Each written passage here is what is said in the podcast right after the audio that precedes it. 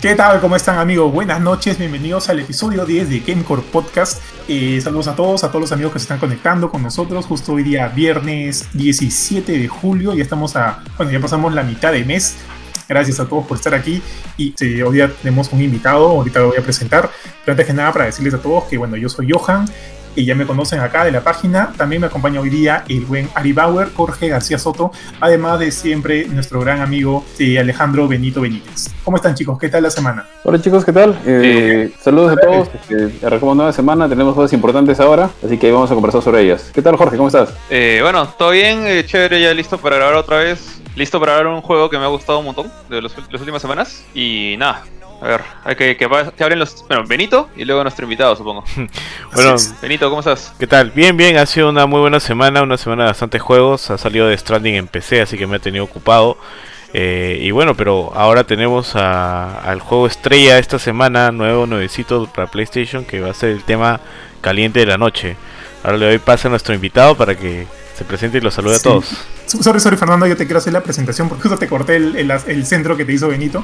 Porque de hecho, como le quería decir a la gente que nos está siguiendo, hoy día no es un día cualquiera. De hecho, hoy día tenemos como nuestro primer invitado especial en el podcast. que hoy día es Iluminamos el cielo con la, con la señal de Gamecore. Y menos mal que Fernando pudo asistir al llamado como si fuera Batman en Ciudad Gótica para acompañarnos hoy día a hablar de Ghost of Tsushima.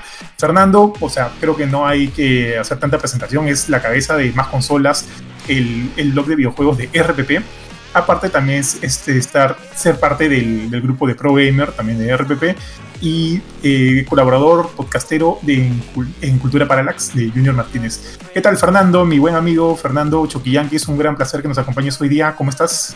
¿Qué tal Johan, Jorge, todos los chicos? ¿Qué tal? Un gusto este, participar y gracias por, por este, ser el primer invitado del podcast que ya, ya tiene cuántos? 10, 10 episodios, ¿no? Ya está han avanzado bastante, sí, sí que ya. Y, nada, así este, como dijeron, eh, me llama mucho la atención el tema que han escogido, precisamente porque es uno de los juegos que, más me ha gustado de esta este última etapa. Así que este, vamos a, discutir si, es, si es candidato a Goti o no es candidato a Goti. Como ustedes preguntaron hace unas horas, es, mejor, es el mejor Claro que sí, Fernando. De hecho, este, justo a todos los que nos están, este, se están conectando a nuestra transmisión, hoy día vamos a tener esos dos temas. Primero vamos a hablar muy rapidito de lo que fue el Ubisoft Forward de la semana pasada, para entrar ya de lleno a Ghost of Tsushima. Chicos, ¿qué les pareció? ¿Llegaron a ver el, evento de Ubisoft, la transmisión de Ubisoft? Sí, Eh, yo sí lo vi.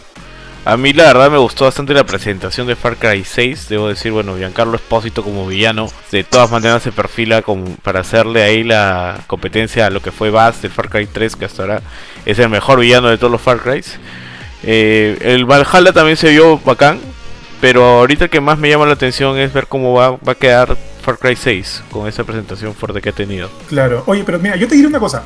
Usualmente todos los Far Cry, los Far Cry han tenido como que villanos bravazos, o sea, Bass, uno de ellos, pero desde que estuvo Troy Baker y luego este no me acuerdo cómo se llamaba el Priest, tú también lo jugaste, Fernando, el, el Priest en Far Cry 5. Como que los villanos siempre han tenido un, papel bien reducido, ¿no? Eh, por lo tanto, como que yo decía, ok, paja que esté Esposito, este, paja que esté Esposito, el, gran gas de Breaking Bad, pero también en eso como que me iba a preocupar qué tanto va a estar presente o qué tanto no.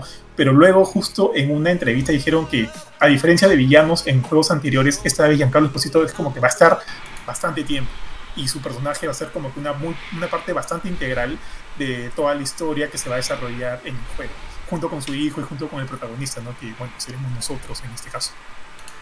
Sí, sobre, sobre lo que dices, tío, eh, estoy totalmente de acuerdo con lo que mencionas y además, eh, de hecho es un poquito lógico, ¿no? Están metiendo a un, a un actor que ya tiene un perfil que no está, no viene de los videojuegos, como es el caso de Troy Baker. O sea, si tú le preguntas a alguien que sabe un poco de, videojuegos o que al menos este, tiene un poquito más de curiosidad y se informa más, te va a decir, ah, sí, él, es, él estado en tal videojuego o en cual, él, estado, creo, él ha sido, pues él es Joel, si no me equivoco, de, de Last of Us. Y ha estado en varios, este, en varios juegos conocidos. Pero más allá de eso, nadie, nadie lo conoce. En cambio, Esposito sí es bien conocido. De hecho, tú lo, tú ves, tú lo ves ahí como está y tú estás viendo a Gas de Breaking Bad, al menos, en este, al menos de lo poquito que se ha visto. Entonces creo que están, efectivamente viene de la mano con lo que dice Ubisoft, ¿no? Y tiene mucho sentido. me imagino que están buscando tal vez atraer un público más este que esté un poquito más allá del, de la curiosidad simple que pueda surgir pero además usar un actor de un perfil un poquito más, más alto, no digamos pues un, una superestrella de Hollywood, pero sí un actor conocido, definitivamente van a invertir y tienen que, tienen que sacar del jugo pues a su inversión, ¿no? O sea, darle un, un protagonismo un poquito más, más allá de lo que ha venido en los, en los títulos anteriores. Y el- el- mira, a mí honestamente no me gustó mucho la presentación. eh, me pareció bacán lo que se ve de Far Cry 6. Me hubiera visto, eh, me hubiera gustado verlo cómo se juega. Me hubiera gustado ver eh, más de Assassin's Creed Valhalla. Pero lo que sí me gustó, y eso sí te puedo decir lo que me encantó de la presentación, y es porque yo sigo el, el juego desde lo- los dos juegos anteriores, es este Watch Dogs Legion. Me pareció bien chévere. El, mira, los diseños de los humanos sí son un poquito feos, al menos a mi gusto personal. Pero la, el arte del juego, el diseño, lo, lo que puedes cambiar entre personajes y aparentemente puedes tomar distintas rutas, ya habrá que ver en su momento si efectivamente es así o al menos lo han pintado bien, bien para el, para el tráiler. Pero de todos los que mostraron ahí, me genera bastante hype. Me parece bien chévere el título, me parece bien bacán lo que están haciendo. Es una ciudad totalmente nueva. Eh, al menos las dos anteriores creo que estaban ambientadas, este, no me acuerdo ahorita dónde, creo que es en San Francisco, el primero y el segundo, ¿dónde fue? Eh, Jorge creo que también Chicago. jugado, en Chicago. Chicago. Chicago, sí. Chicago, ¿no? Sí, Chicago. Sí, sí, sí. Y este ahora está en, en Londres. Entonces, vamos a ver, me, me tiene bastante hypeado y No, sí, espera. sí, Creo que es al revés, ¿ah? Creo que el segundo es en San Francisco. Sí. No, no, no según recuerdo, pero- San Francisco, el Sí, por el puente, por el puente, tienes razón. Sí, el segundo es en San Francisco. Creo que el primero es en Chicago. Ya, y el de ahora sí, se- sí se ve bien bacán. Ojalá que, que funcione, ojalá que... en Londres. Sí, en Londres, que cumpla con lo que promete. me- me- o sea, es, es, es medio loco, los que han jugado Watch Dogs se, se enfoca mucho en la tecnología, se ve bien bacán, así que vamos a ver cómo... A mí, para mí Watch Dogs ha sido lo mejorcito de la, de la presentación, ¿no? Eh, concuerdo con Ari en que lo mejor para mí fue Watch Dogs Legion. O sea, de hecho es el juego de Ubisoft que más espero ahorita. Eh, por ejemplo, hubieron. No, no creo que hubieron pocas cosas, hubieron más cosas de lo que hubiera esperado, pero por ejemplo, siento que se han guardado bastante para esta parte 2. Eh, por ejemplo, la ausencia de, por ahí dijiste, no, Just Dance, que normalmente es el que arranca todo.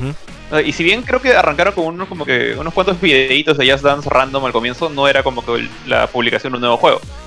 Y de ahí también este, se han guardado todo lo referente a Beyond Good and Evil 2. Eh, y yo creo que se lo están guardando para la segunda parte, que Ives Gilmot dijo al final, no va a haber una segunda parte de esto. Eh. Pero, con, digamos, hablando solamente de los que se lanzaron, eh, yo creo que fue como que una cosa bien de, de claroscuro, por así decirlo, porque hubieron cosas que me llamaron mucho la atención, como Watch Dogs Legion, mi favorito de todo lo que mostraron, me encantó eh, las referencias a, la forma de pelear que había en Watch Dogs 2, porque puedes entrar así a lo bruto, a lo Rambo, o puedes utilizar tus drones y el tema de hackeo y ser más furtivo.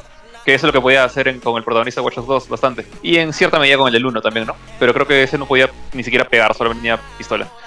Y bueno, de ahí no soy muy fan de la saga, ya me perdieron hace bastante tiempo, pero reconozco que lo que vi de Valhalla se vio bastante bonito. Pero por ejemplo, hubieron otras cosas que no me llamaron casi nada. Por ejemplo, este esta especie de Overwatch que están haciendo con los héroes Ah, de sí. Ubisoft, donde está eh, Hyperscape. Sam Fisher. Hyper, sí, sí. eh, Ah. ¿cómo, se llama? ¿Cómo se llama? Hyper, No, no, no.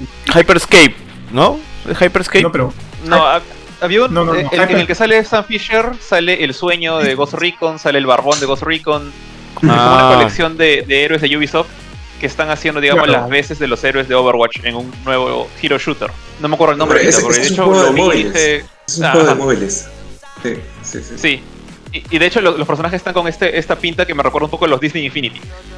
Entonces como que no me, no me no me gustó mucho ese juego, honestamente. Pero es porque personalmente yo ya estoy un poco aburrido de los de los intentos de, de clonar, no clonar, pero por lo menos de imitar el estilo de Overwatch. Ujú. Un juego que ya para mí perdió el interés en mi persona, entonces ver esto, ver Apex Legends, como que ya un poco cansado de tratar de que la gente se meta en, en este estilo de juegos. ese Pero es por eso, digo, hay- Sí, de acuerdo. De, de Tom Clancy's, ¿no? Sí, era uno de Tom Clancy. Tenía Sí. el, el, el- el subtítulo, por así decirlo, ¿no? de, de Tom Clancy. Por eso que digo, hay cosas que no me llamaron para nada la atención como ese juego y cosas que me llamaron un montón la atención como Watch Dogs Legion. Entonces, fue una cosa de sub y, sub y baja esta presentación. Este, bueno, sí, sí, o sea, me parece que, que se guardaron, como dijo Jorge, bastantes cosas. Este, eh, de hecho, este, este juego de, de piratas también está ahí en a la Skull and Bones, este, me estaba yendo el nombre.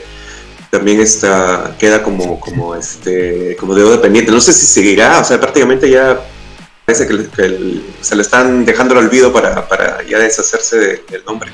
O, De hecho, está- o- o no, o- o simplemente no, hacerlo olvidar. Esta semana sí hablaron de justo de ese juego. Dijeron que, o sea, Skull and Bones, eh, de hecho, bueno, todos saben que creo que se, anunció en el 2017, no estoy muy seguro, pero ha estado como que entre apareciendo y no apareciendo y, con, bastante, bastante distanciamiento. O sea, no sabemos nada del juego hasta que esta semana dijeron que ese juego ha sido como que borrado por completo y van a, y van a eh, replantearlo. La idea es que ahorita creo que se. La idea que ellos quieren es que ahorita sea sea un poquito más como un juego de servicio. Adaptarlo a un juego de servicio y ver cómo puede funcionar desde ese momento, ¿no? Eso es lo último que he sabido de Skull and Bones. Luego, igual que tú, estoy en nada, estoy en cero. Sí, sí, sí. Bueno, y, y otra cosa que, que, también creo que faltó fue, fue ver esta asociación que ha habido varios años ya con Nintendo.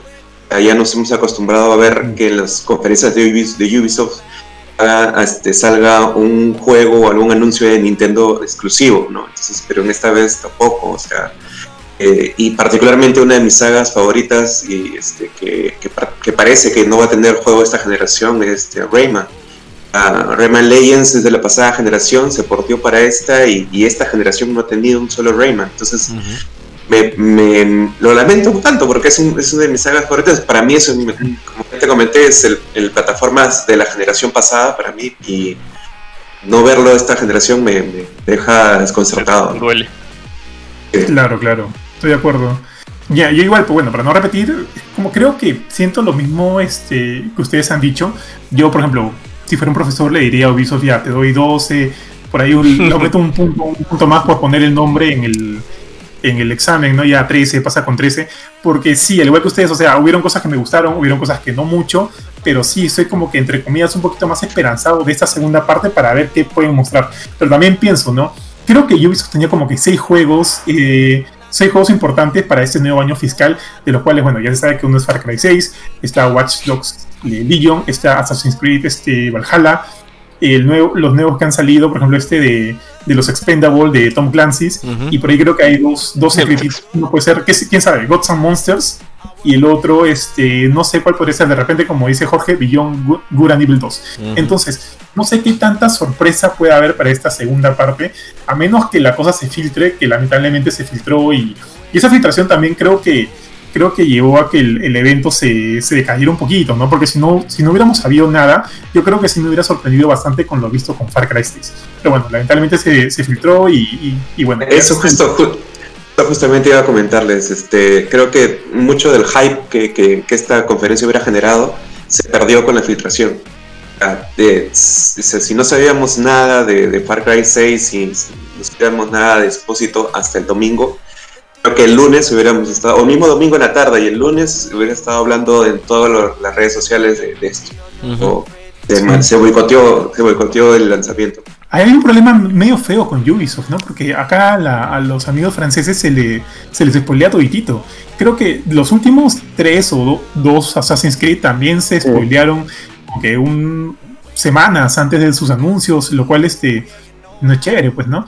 Eh, Valhalla se spoileó, se spoileó Origin, se, se spoileó Odyssey, eh, y es como que, no sé, pues tiene la, la, la gente de Ubisoft tiene que ver un poquito también el tema de su seguridad, porque me parece como que muy sencillo que sus cosas se estén, se estén fácilmente filtrando a través de, a través de internet.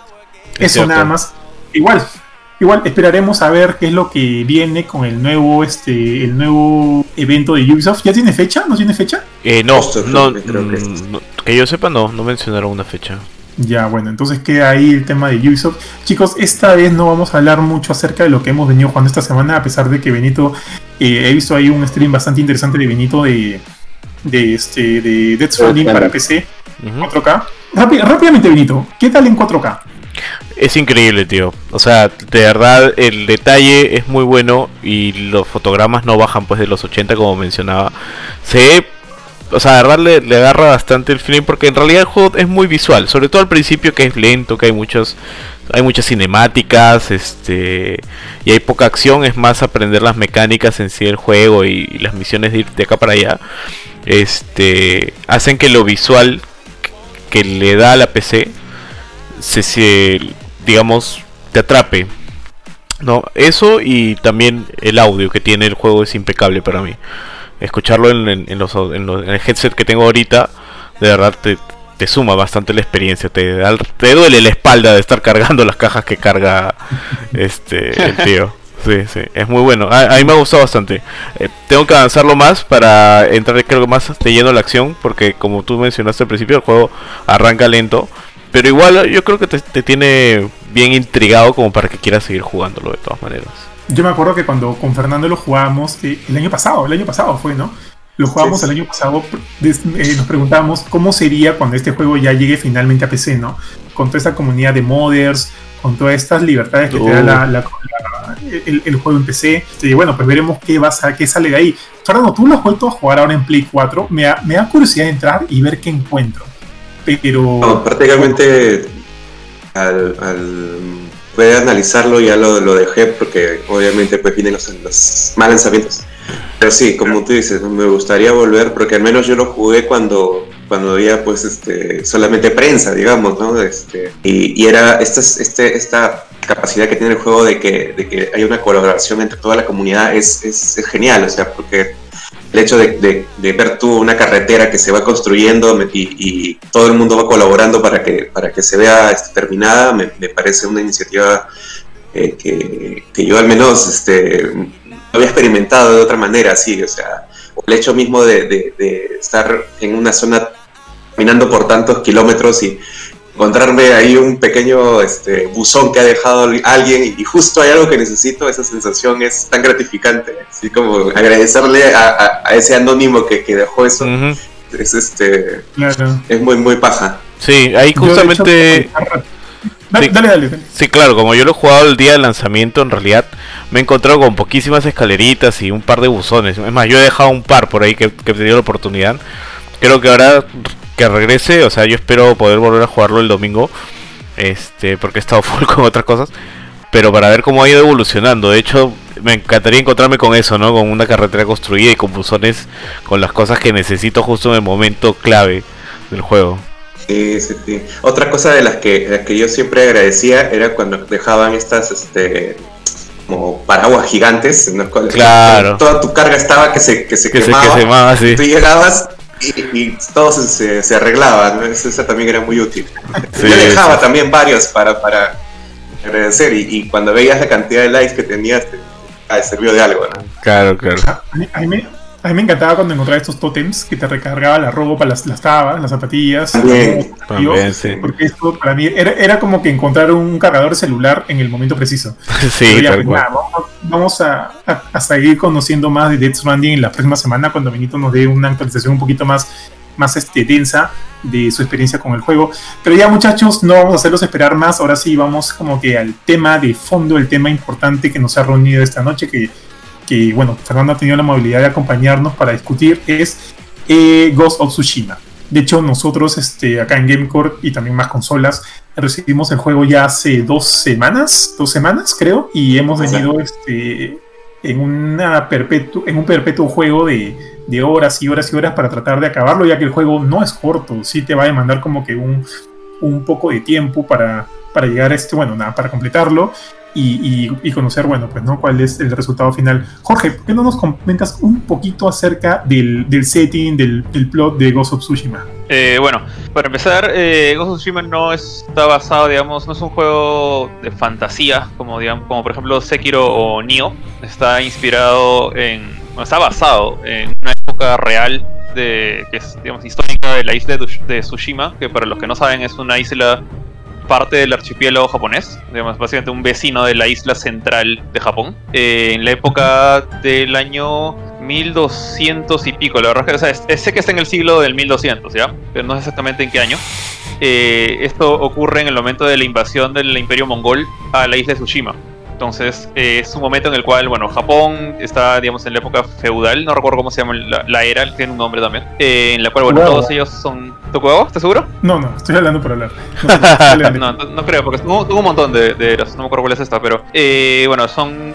Básicamente ellos viven tranquilos en, en su mundo, o sea, eso es guerra de clanes, los samuráis tienen su legado, cada uno maneja su terreno, tiene sus, sus negocios, hay un poco. No, creo que ni siquiera hay moneda, realmente solamente es este trueque, pero viven, digamos, a su manera.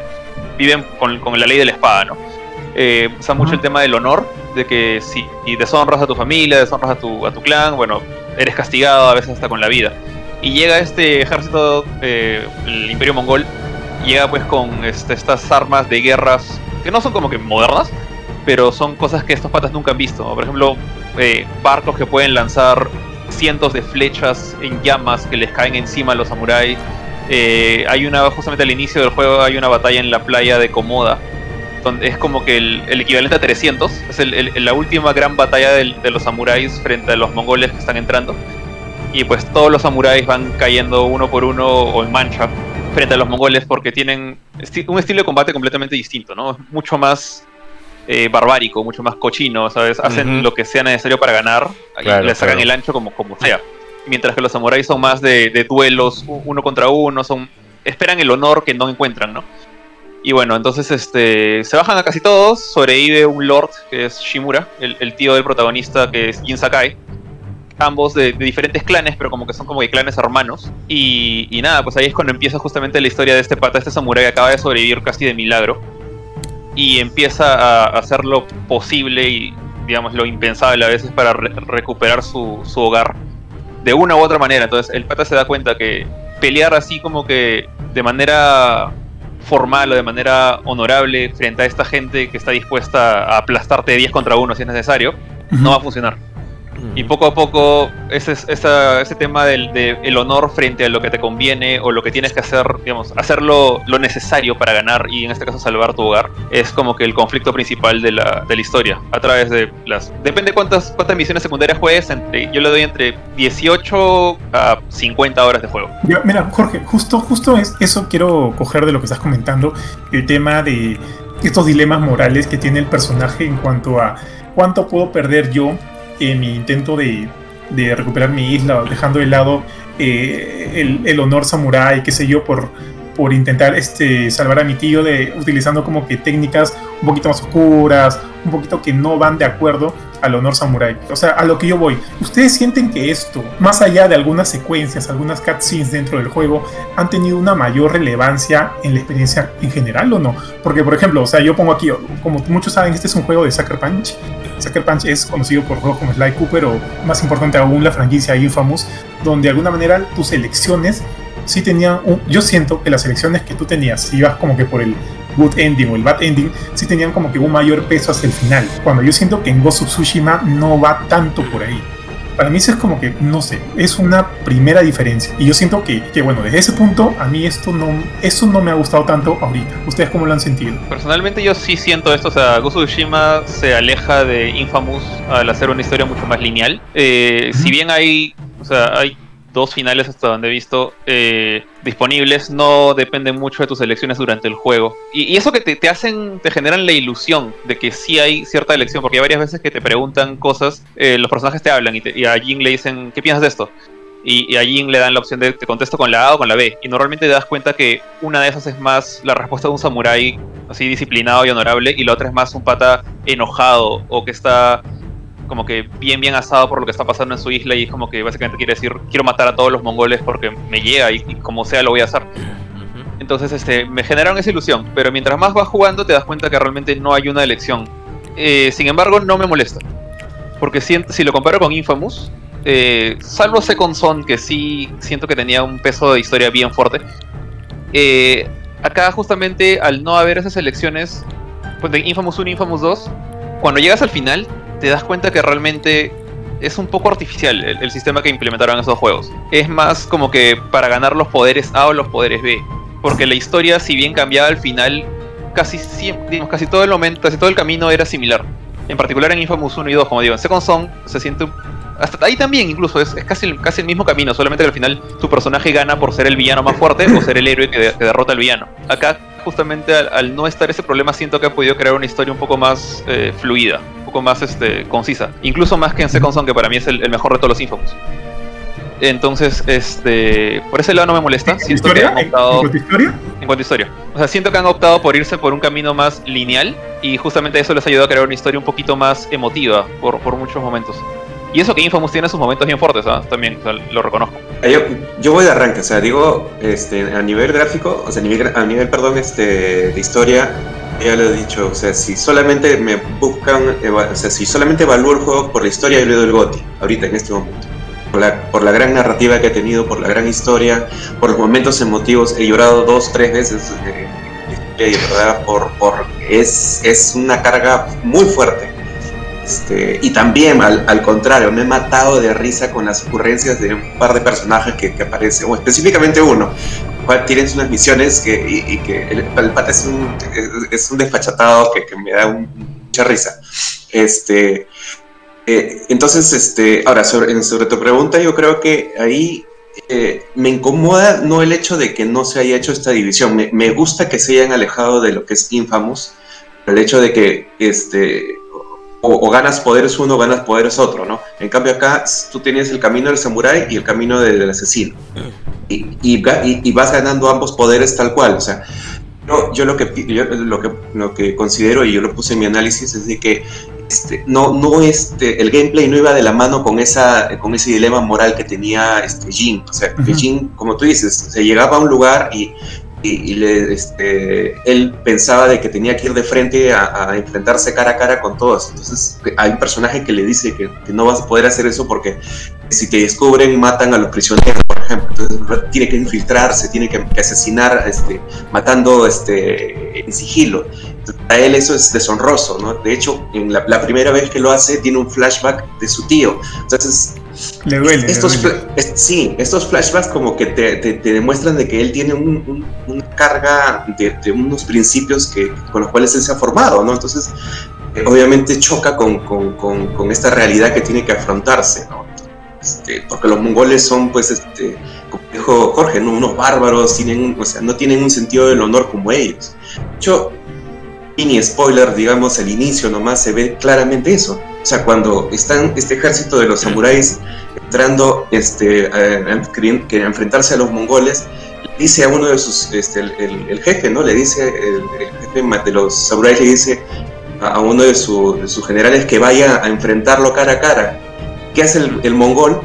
Le tira, le tira combustible y lo prende, le prende fuego. O sea, y, y es lo más deshonroso posible. O sea, ellos no, no, no, se, no conciben eso, ¿no? Entonces te das cuenta de ese, ese, esa, esa, diferencia entre ambos, ¿no?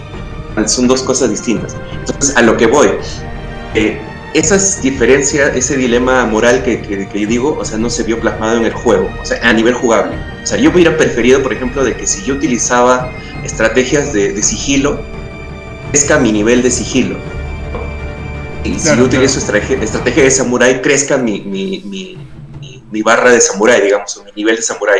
Pero acá, acá, puedes usar tanto cualquier, mezclarlas incluso, o utilizar una, o utilizar la otra, y este, igual indefinidamente creces, creces este nivel y puedes utilizar es, los niveles para, para ambas, ambas, este, digamos, ambas, ambas ramas, ¿no? Digamos, de, de, tu, de, tu, estilo de pelea. Entonces yo pienso de que ahí sí, ahí sí debió haber eh, habido una diferenciación como para que se sienta más este dilema moral, o sea, porque tú mismo, este, él se plantea esas dudas, no se, plan, no se ven plasmadas en el, en el, en el juego, ¿no? En, a nivel jugable. O, sí. Sí, sí me prefiero sí yo que, que, el juego haya sido así lineal de, de, cuestión de historia. O sea, no me hubiera gustado de que, que por ser este, asesinos solamente tengan una historia, por ser este, samurai otra. No, no creo que estuvo bien. La decisión de la, narrativa me pareció perfecta. Simplemente hubiera preferido de que el, el, el, dilema que él tenía, el dilema moral, se aplique en, el, en la jugabilidad. Esa es la única, única salvedad que tengo. Ahora que los voy escuchando un poquito, eh, bueno, para todos los que nos están viendo o escuchando, el, hay que mencionar de que dentro del... O sea, no, no vamos a spoilear el juego, de hecho el juego recién se ha estrenado el día de hoy, si no estoy mal. Y así, algunos detalles pequeños, etcétera, como los que mencionan Fernando, que son pues, este, no son tan, tan importantes, así que con eso no hay problema. Pero yo sí quería hacer, uh, por lo que, perdón, a ver, primero, por lo que escucho de ustedes, porque aquí este, hagamos la relación, Benito ni yo hemos jugado el juego, lo hemos seguido de cerca, en Gamecore no han jugado Jorge y Johan. Eh, por lo que veo de lo que están eh, comentando, creo que en la parte narrativa y en cuanto a la ambientación y este dilema que realmente debería sufrir el personaje está bastante bien planteado, bastante bien aterrizado, probablemente se vea bastante visceral, o sea, por la manera como lo cuentan se nota que está como que bien marcado, entonces eso me parece chévere. Pero yo quería preguntarles un poquito, tengo una lista de preguntas que he hecho, que me parece que son, que bastante gente se las, está, se las debe estar haciendo. Creo que Jorge ya respondió una de ellas, era sobre la duración del juego. Me parece que comentó que haciendo las misiones secundarias te podía dar hasta 50 horas el juego más o menos. Pero, y esto va un poquito amarrado de lo que estuvo comentando Fernando. Eh, ¿Qué tan distinta se siente la, el tipo de jugabilidad cuando juegas, digamos, en el modo samurai que si juegas en el modo fantasma, en el modo ghost. ¿Realmente es este, se nota que hay como que un, cambio entre uno y otro o es como que tienes todas las, las, habilidades de samurai y por ahí, no sé, el sigilo como que te escuchan un poco, el, hace menos ruido o este, asesinas este, por detrás de la espalda, no sé. ¿Se nota realmente una diferencia? Que no, dale, no, es que no, hay modos. Es como, como dijo Fernando, o sea, realmente a diferencia de mm. eh, lo que pasa. Bueno, en, Infamous, de hecho, eh, hay y eso es una cosa que no me gusta de Infamous 1, por ejemplo, que hay forma de romper eso y que no, importa si eres malo o bueno, igual puedes conseguir todas las, todas todos los poderes. Eh, solamente que la cosa es que seas lleves al máximo uno de los dos, este, una de las dos cosas, de, los dos lados. En el caso de, de Ghost Tsushima, justamente eh, no pasa lo, este que, esto que tú dices que hay modo samurai y modo ninja, sino que, como dijo Fernando, tú consigues todas las habilidades libremente. No hay nada que te, detien, que te detenga de, maxear a tu personaje. Entonces, tú tranquilamente puedes entrar a una base eh, agachado, ser sigiloso y matar a, cuantos puedas. Y cuando uno te ve y viene todo el manchón de, de los mongoles, peleas como, digamos, como un samurái y sacas tu espada y empiezas a pelear directamente haciendo parries y, y counters como si fueras Batman, ¿no? Entonces por ahí no hay nada que... No, no, hay modo, modo, modo fantasma, modo ninja, como quieras llamarlo, y modo samurái. tú tienes un montón de eh, posturas de combate y varias herramientas de, de, combate y, y habilidades, pero las tienes todas a tu disposición y tú las usas como mejor te plazca, ¿no? Ahora, eh, también tenía otra consulta. Eh, a ver, rápidamente, para que yo también pueda conversar. Eh, una vez que el, tienes el. creo que Ghost of Tsushima apunta bastante al tema de realismo. ¿Cierto? ¿O me estoy equivocando? Lo, leí por ahí. Tanto a nivel gráfico como a nivel de, de jugabilidad. Trata de pegarse lo más posible a la realidad, ¿cierto? Claro, porque no es, no es como dijo este Jorge, no, no es como Sekiro, no es como Nioh, que, que son fantasiosos o pelan al, al a, este, no sé, pues a las deidades japonesas, ¿no? Entonces acá sí es más aterrizado. Eh, que justamente cuando yo vi el juego se parecía bastante, al menos al nivel de exploración, de mundo abierto, de todo este escenario hermoso japonés que se podía ver, del campo, del bosque, etc. Eh, lo que me gustaba, me hacía recordar mucho en su momento a, a Breath of the Wild, pero justo en algún, eh, leí en algún momento que este realismo a veces le juega en contra a Ghost of Tsushima, en el sentido de que, por ejemplo, algo que era muy divertido en Breath of the Wild era que obviamente rompía esta, esta barrera de la realidad porque no era su objetivo ser este, hiperrealista, ultrarrealista o realista al menos. Entonces tenías la tableta, podías marcar en el mapa, podías subir, este, usabas este tipo de, de, planeador, ¿no? Para poder moverte, lanzarte, escalar todo lo que podías, lanzarte desde, desde las torres, desde las montañas, este, dependiendo de tu barra de energía y demás, ¿no? Que eso era en sí en el juego es muy divertido y le da el sentido de exploración bastante, pero que justamente le juega un poquito esto en contra de Ghost of Tsushima porque en algunos momentos se, se sentía un poco tedioso en cuanto a la exploración, o sea, no era tan como se trata de pegar tanto a la realidad, se no era tan digamos, no, lo hacía tan divertido como podría haber sido en Breath of the Wild, ¿no? ¿Ustedes han sentido eso? Ya, ¿sabes cómo yo lo veo? Yo lo veo de esta manera. Yo siento que sí, como tú dices, sí hay cierta sensación de, de pegarse a la realidad, como que siento que pierde personalidad. Está tan pegado a la realidad, trata, en, mi opinión, ojo, no, no sé cómo lo habrán tomado Jorge o Fernando, trata de ser tan, eh, no, no, es real, ¿no? o sea, pero trata de estar tan pegado a, a, a elementos nada fantasiosos que hace que sí pierda cierta personalidad dentro de la experiencia de juego. Para mí eso sí, como justo te lo quería comentar, era para mí uno de los primeros puntos en los cuales yo consideraba que, que, que, perdía un poquito Gozo Tsushima contra, si, si es que lo comparo con Sekiro o con Nioh, con Nioh 2, donde sí hay estos elementos más fantasiosos y sí le dan como que cierta personalidad al juego. Es como si de alguna manera fuera inclusive más similar a Red Dead Redemption, porque Red Dead Redemption es como que es casi un simulador casi un simulador por donde lo veas, pero fácil no es tan pesado. Entonces, este, sí siento que ahí yo hay, hay una pérdida de personalidad que a mí necesariamente no disfrutaba mucho. No sé cómo ustedes lo sintieron, Jorge y Fernando. Ya, yo, yo pienso de que, bueno, yendo a, la pregunta inicial, es... Eh, La diferencia en cuestión eh, para, para con Breath of the Wild en este caso, creo que es que el diseño del nivel, del, del, del escenario en general, de la isla en general, permite de que sea mucho más este, fluido la, el, la posibilidad de, de, moverte. O sea, cabalgando no tienes prácticamente ninguna dificultad de ir por cualquier lado, este, salvo cuando llegas a, a, a este, de ahí alguna, alguna este, algún monte o alguna, este, alguna abismo, digamos. Pero igual en eso el juego se, se, las, se las apaña para poder tener un caminito ya listo, predeterminado. Entonces tú ves, te acercas a, no sé, pues a un cerro y ya ves tú el caminito para que vayas, para que te trepes, ¿no? Para vayas trepando. Entonces como que es muy, fácil su, este, movilizarte. Y, una cosa que, que tú puedes llamar al caballo, o sea, tú estás abajo del cerro subes el, el, el, risco y estás arriba, no, no está ni un minuto, lo, silbas el caballo y el caballo aparece donde estés. O sea, es, eh, esa mecánica, por ejemplo, me parece muy fluida. Es irreal completamente, pero es fluida. O sea, tú inmediatamente puedes, este, llamas al caballo de donde sea y este, empiezas a cabalgar hacia, el, hacia, la, hacia, hacia, donde quieres ir.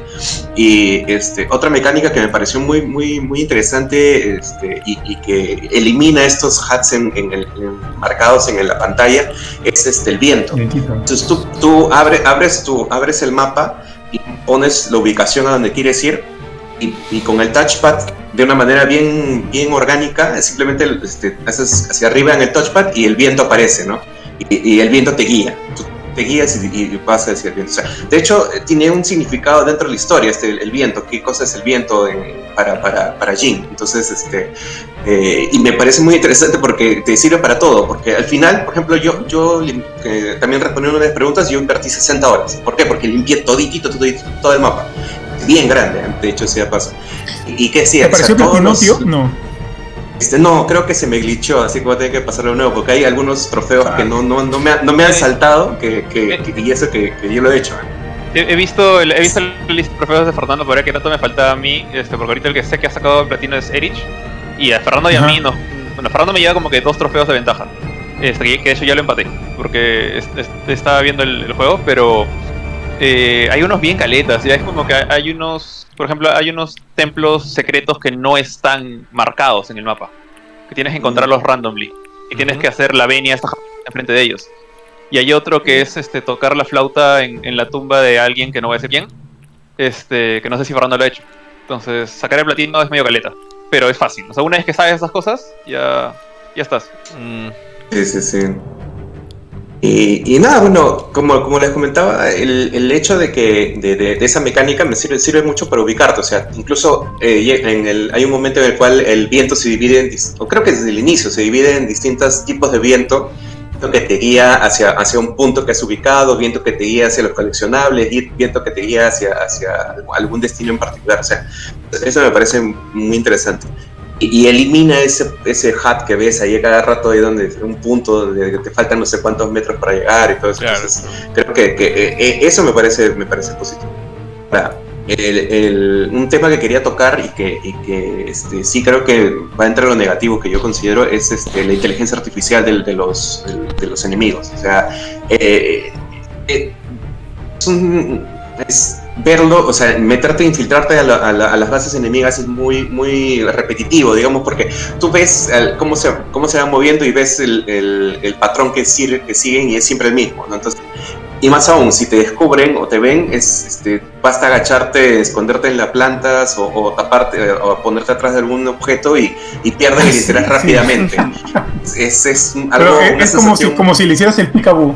Sí. el Picaboo y desapareciste. ¿eh? Exacto. O sea, me, cuál? Sí. Yo, yo, ¿sabes qué? Yo lo comparo mucho a los primeros este, Assassin's Creed de esta generación, en los cuales tenías ese, ese, ese, esos pequeños problemitas este, de, de IA que, que, bueno, se fueron puliendo ya en, en los últimos. Este, le tengo muchas referencias a eso, ¿no? Este, eh, a nivel de, cuando te enfrentas a los enemigos, o sea, hay dos tipos de peleas, ¿no? Las peleas contra los, mongoles en, masa que vienen, ¿no? Que son todo un, un, ejército, digamos, vienen unos 10, 15 que tienes que enfrentar a la vez. Eh, pero hay otras que sí son muy, muy buenas e interesantes, que son los duelos, que te enfrentas a, a generales mongoles o a otros samuráis. Que son específicos, son como, como peleas de mid bosses, digamos, que, eh, en las cuales sí se siente la intensidad. Ahí, sí- ahí sí me hubiera gustado que esa sea más el estilo de pelea de todo. Que, que en vez de, de hacernos estos, estas peleas masivas en las cuales tú tienes todas las de ganar, porque en verdad desde el inicio prácticamente tú eres un, un personaje bien OP, o sea, hasta, hasta incluso en Hard, o sea, este, Johan me contó y, y me pasó casi lo mismo. Yo empecé a jugar en normal, pero he jugado que media hora en normal, porque no, no, no, no, no sé, no sé, no te, te sien- sientes que, que no hay reto, porque eres demasiado poderoso. A Jorge también le pasó. Sí. Creo que todos, O sea- todos estamos, este, acordamos en eso, ¿no? De que, de que la dificultad es muy, muy básica. ¿eh? El, juego, el juego es muy sencillo. Eh, fácil, el nivel difícil sería un nivel intermedio, no sé.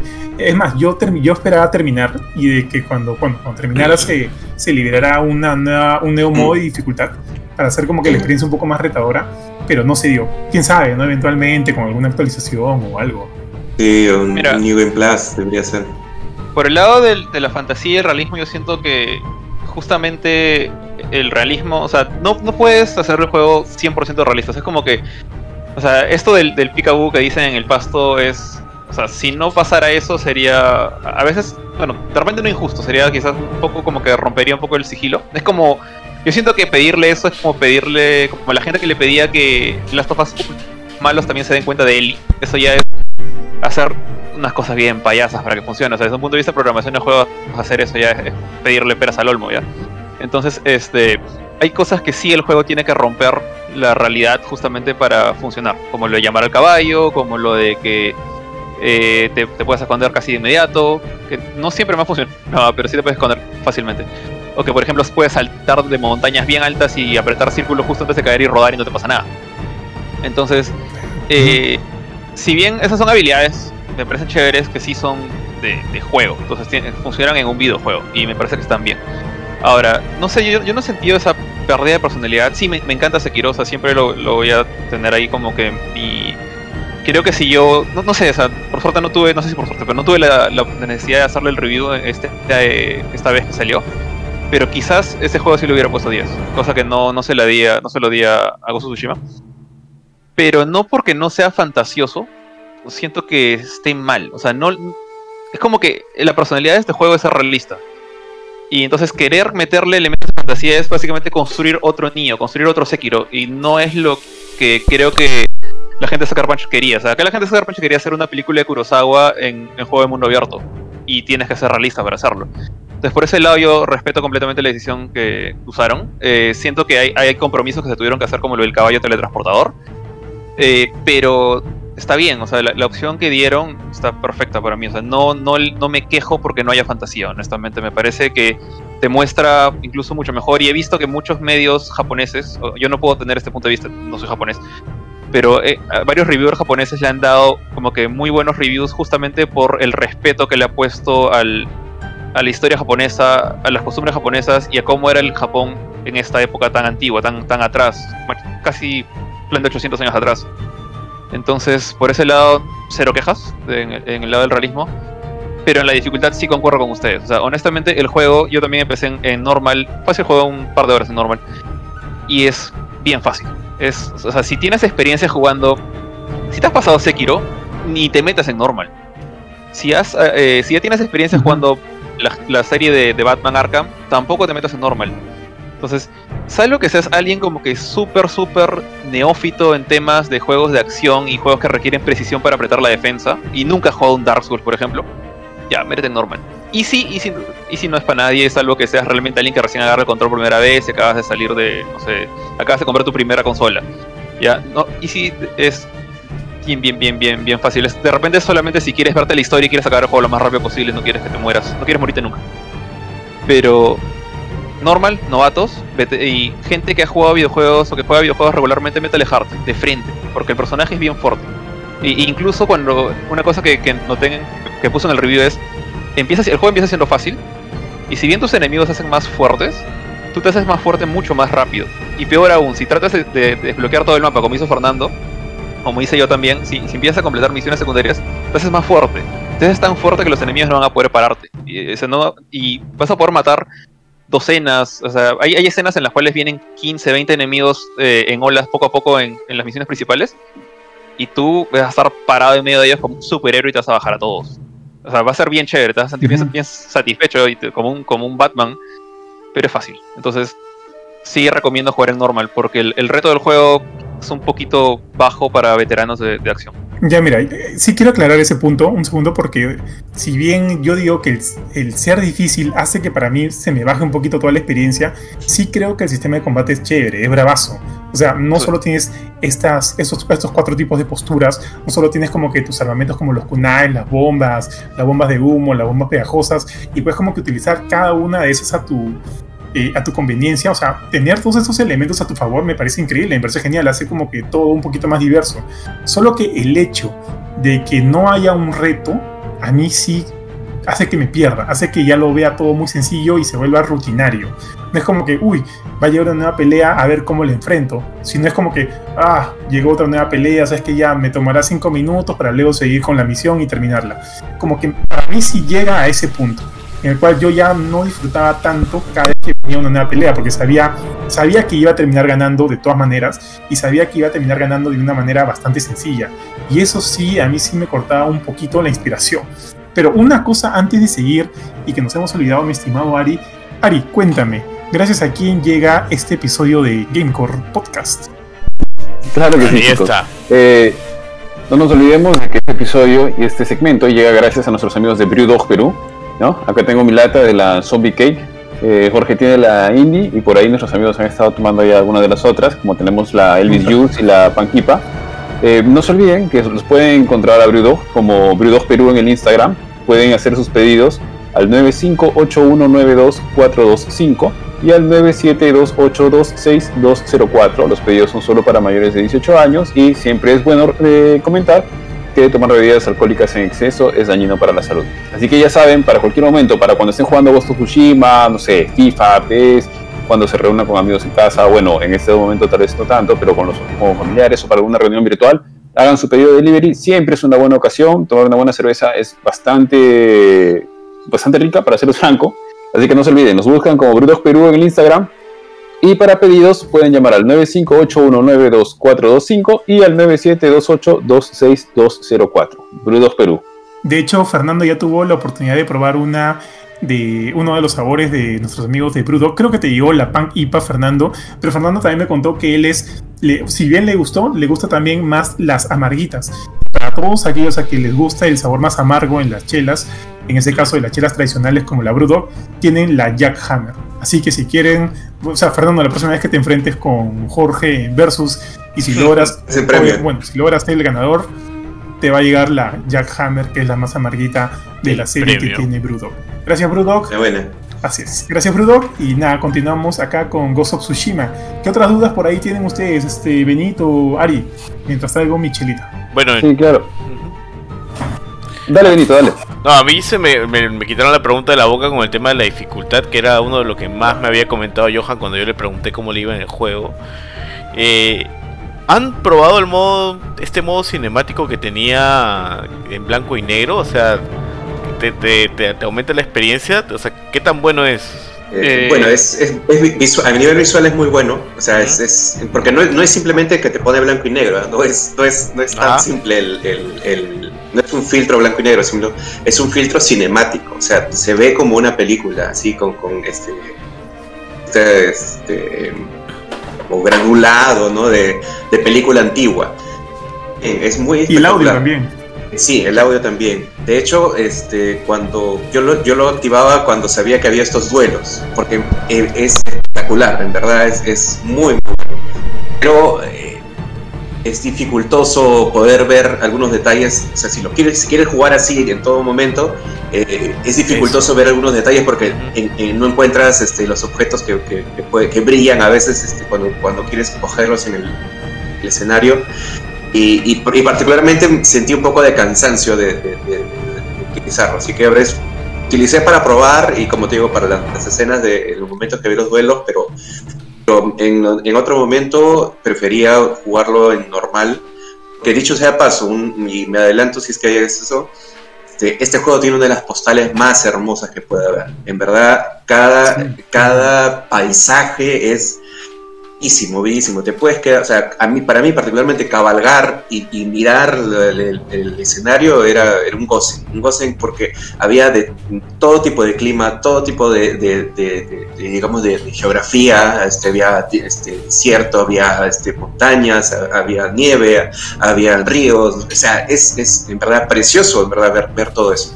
Claro. Entonces, como que pierdes un poco con el filtro, pero igual, o sea, es un, un gran plus. ¿no? Mira, oye, yo quiero hacer un hincapié ahí, justo solo rapidito al inicio del juego, luego de que, bueno, te rescata eh, Yuna, sí, Yuna, luego de que te rescata Yuna y te devuelve la espada, o sea, recuperan la espada, te da, eh, recuperas tu, tu traje este samurái, pero bueno, ahora roto, y vas al castillo para salvar a tu tío, y luego de que este, el Khan, ¿cómo se llama? El Khan, este, Kotal Khan, te bota, te bota del, del- te bota del puente y luego, bueno, te recuperas y te juntas otra vez con Yuna y le dice, ya, ¿sabes qué? Acá está mi caballo, acá está tu caballo, luego nos reencontramos en algún otro lado. O sea, hasta ese momento llevas como 20, media hora o, o 30 minutos de juego, no estoy muy seguro. Entonces Jin sube a su caballo y dice, bueno, nos veremos, ¿no? Y comienza a cabalgar. Comienza a cabalgar y luego sale ahí, no, Sucker Punch. La presentación, el título, ¿no? Ghost of Tsushima, mientras él va cabalgando con una música de fondo bastante intensa y tú llegas a un pastizal de flores blancas y ves que inclusive Jin baja la mano como que para rozarlas y con una música así bien, este, como les dije, bien, bien intensa. A mí ese momento me encantó. Ese momento dije, miércoles, qué paja está empezando este juego. Y así es como que todo ese tema visual de ese momento se repite en varias, en varias ocasiones. Cuando llegas a, a distintas, a distintos pastizales. O sea, lo que a mí más, más me ha gustado es cuando llego a pastizales llenas de flores de distintos colores, o blancas o azules, o en alguna misión que tienes que buscar flores moradas. Ahí te das cuenta que el nivel gráfico es muy bueno. Pero no sé ustedes, pero a mí llegaba un punto en que podía verse también ya demasiado bonito, demasiado limpio. Sobre todo cuando llegaba a estructuras hechas por humanos, a casas, casas que son prácticamente clonadas varias veces, o sea, le pones este, creas unas tres, luego este, señalas esas tres, botón derecho, copiar, pegar, copiar, pegar, y te salen 40 estructuras, o sea, similares, son iguales, distribuidas Igual, durante eh. todo, en todo el mapa. Y Las, no aldeas, eso, de- las, que al- las aldeas de los mongoles igual también, copy-paste, copy-paste. son copy-paste son copy-paste. Por no, por no hablar solo también de los modelos de personajes de los enemigos, que también son un copy-paste maleado por mil. O sea, han creado uno, botón derecho, copiar, pegar, copiar, pegar, copiar, pegar. Este, bueno, no, no, o sea, creo que he visto cuatro o cinco tipos de enemigos distintos. Eh, No, que llegan a, a- o sea, con, con, con trajes más, y todo, ahí sí, habrán unos 10 a 15. medio. Y de ahí Ah, todos sí son docena, por lo menos. sí. Wow. Ahí se repiten por, Ya. por doquier. Sí, se repite mucho. A lo que voy es que si bien me gustó mucho el tema visual, me encantó sobre todo el tema de escenarios, yo creo que, y creo que lo discutí con Jorge en algún momento, yo sentía que lo veía muy limpio. Incluso las casas quemadas o la sang o, o- o cuando le metes un, un tajazo y sale la sangre chorreando, para mí, bueno, para mí no sé si es, son mis instintos este, eh, psicopáticos o qué sé yo, pero hasta, hasta la sangre chorreando ahí se veía bonita, mañana se veía bonita yo siento que le faltó ahí un poquito más de suciedad al juego. Creo que Jorge no estaba muy de acuerdo con eso cuando, cuando comentamos en algún momento. Pero, pero sí, para mí ahí hay algo que no me, que, me- que me descuadraba un poquito. Yo creo que te ha afectado Last of Us Part 2, tío. creo que te ha afectado bastante. No, Puede ser, puede O ser. sea, el lado de, de, la- de lo que dicen del copy-paste, eh, bueno, ahí sí yo difiero un poco, no porque no les dé la razón, porque sí es cierto, o sea, lo- los assets se reutilizan en los cementerios, en las villas, etcétera. Pero tampoco que, en, en serio, o sea, so- sorry, pero esto de repente voy a decirlo como desde el punto de vista de un desarrollador, pero ¿en serio se les ocurre que van a llenar todo este mundo con casas distintas? ¿En cuán- en cuántas décadas quieren acabar el juego ustedes? Pero, pero calatearle un poquito más, ¿no? Por último. O sea, yo sentía Claro. que cada, cada casa. O sea, y, y- y yo, yo llegaba a un, este, a un conjunto. ¿Cómo se llaman estos conjuntos de casas? Este, ya, Este, Las villas. Las aldeas eran Ah, iguales. Villas. Las villas, las No, aldeas. no, o Villa. sea- Claro, la- las que sí son igualitas son las de los de los mongoles, sí, totalmente igualitas, pero es porque yo imagino, o sea, obvi- obviamente en esa época no existe, ¿no? Pero este, bueno, será el estándar militar mongol, pero sí, esa sí se nota que es igualita. Las villas japonesas no las siento tan iguales, pero también pues verás, o sea, es como, pucha, es como decirle a, a- quejarte con Destiny porque las armas utilizan los mismos modelos a veces con diferentes skins, o sea, es como que eh, siento que es un poco exagerada esa queja. Eh, por el lado de la sociedad, sí, sí, sí es cierto, el, el juego es muy bien limpio ya. Eh, pero es más que nada porque está, yo siento que está lleno de flores, lleno de verde, lo, el, el cielo es, es azul, eh, incluso en las tormentas puedes ver todo bonito. Eh, no se me ocurre cómo ensuciar un, o sea, un mundo en el cual todavía no existe la civilización o la civilización no ha pasado. O sea, no, no hay razón de que haya óxido, no hay razón de que hayan carros tirados por el, como en las sofás, no hay estructuras metálicas. Todo es madera, tierra, pasto y, y agua. Entonces, eh, siento que tiene sentido que se vea así como si fuera Islandia, pues todo, todo hermoso. Entonces, eh, por ese lado, no, o sea, si quieres algo más cochino, o sea, no sé qué tan bien se vería en un mundo en el cual siento que así es como se vería si le pones colores a las películas de Kurosawa. Pues. Entonces, Ojo, ojo, que yo, Eh, que yo creo que obviamente es, es decisión de la dirección artística del juego que sea así, y estoy totalmente de acuerdo. Y me parece que funciona bien, pero, o sea, a mí sí me hace un poquito de ruido. O sea, funciona en lo Mm. que quieren hacer, sí, definitivamente, y es una decisión, como te digo, de, de la dirección y todo bacán con eso. Pero no me funciona a mí del todo. pues. Ese, ese es mi tema. Pero obviamente, el- por, eh, como una decisión para el juego en sí, está perfecto, está bien, funciona, funciona bien. sobre la sangre sí siento que, que está bi- bien que sea así, porque o sea, cuando la sangre, o sea, esto va a sonar bien, bien, bien destripador, pero cuando la sangre sale disparada como un chijete del cuello, sí sale rojita bonita, sale brillante. Después se pone negrita. Pero que- creo, creo que está bien que salga así. no sé, pero, o sea, no, no, no sé qué, qué- qué tanto ensuciarlo. O sea, supongo que la sangre podría haber sido un poco. Ahí está. Creo que lo que podría haber sido más cochino y tendría sentido que, que estuviera acá y sería también un poco, un poco psicopático, como dices, o algo así. Pedir que salgan órganos. O sea, por ejemplo, hay veces que he cortado Claro. a, la- a los enemigos por el estómago y, y no le ve los intestinos. Mucho sea, ve versus de solamente Mortal que se- Kombat, ¿no?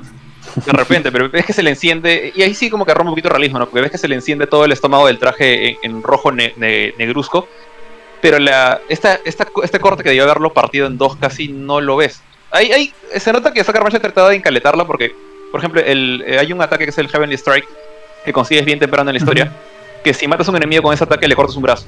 Y, este, y de- después ahí como que contadas ocasiones en que puedes decapitar a los enemigos y ahí ves pues un poquito de, no sé, pues el, el esófago partido o, o el, el hueso cortado. Pero eso, eso, es na- eso nada más. Entonces nu- nunca cortas piernas, nunca cortas estómagos, no cortas pechos, no ves el, Sí. lo- los intestinos, como digo. Entonces, por ese lado de repente sí, no es tan cochino. Ah, hasta hasta Eh. en eso era repetitivo, o sea, porque siempre le cortaba el mismo brazo. Sí, ahí sí, ahí sí totalmente le, les doy la razón porque sí sentí que por momentos era como que, pucha, los modelos han sido tan trabajados a nivel de armadura, traje, lo que sea, que les, les cuesta partirlo por la mitad y rellenarlos. Esa es chamba extra que no se ha hecho. Entonces sí, ahí sí po- podría de repente haber sido un poquito más cruel el juego. No sé si es porque no querían llenar este mundo bonito y limpio, como tú bien has dicho, con órganos y, y cochinada. Pero bueno, sí se nota ahí. Se nota que algo, algo no cuadra, ¿no?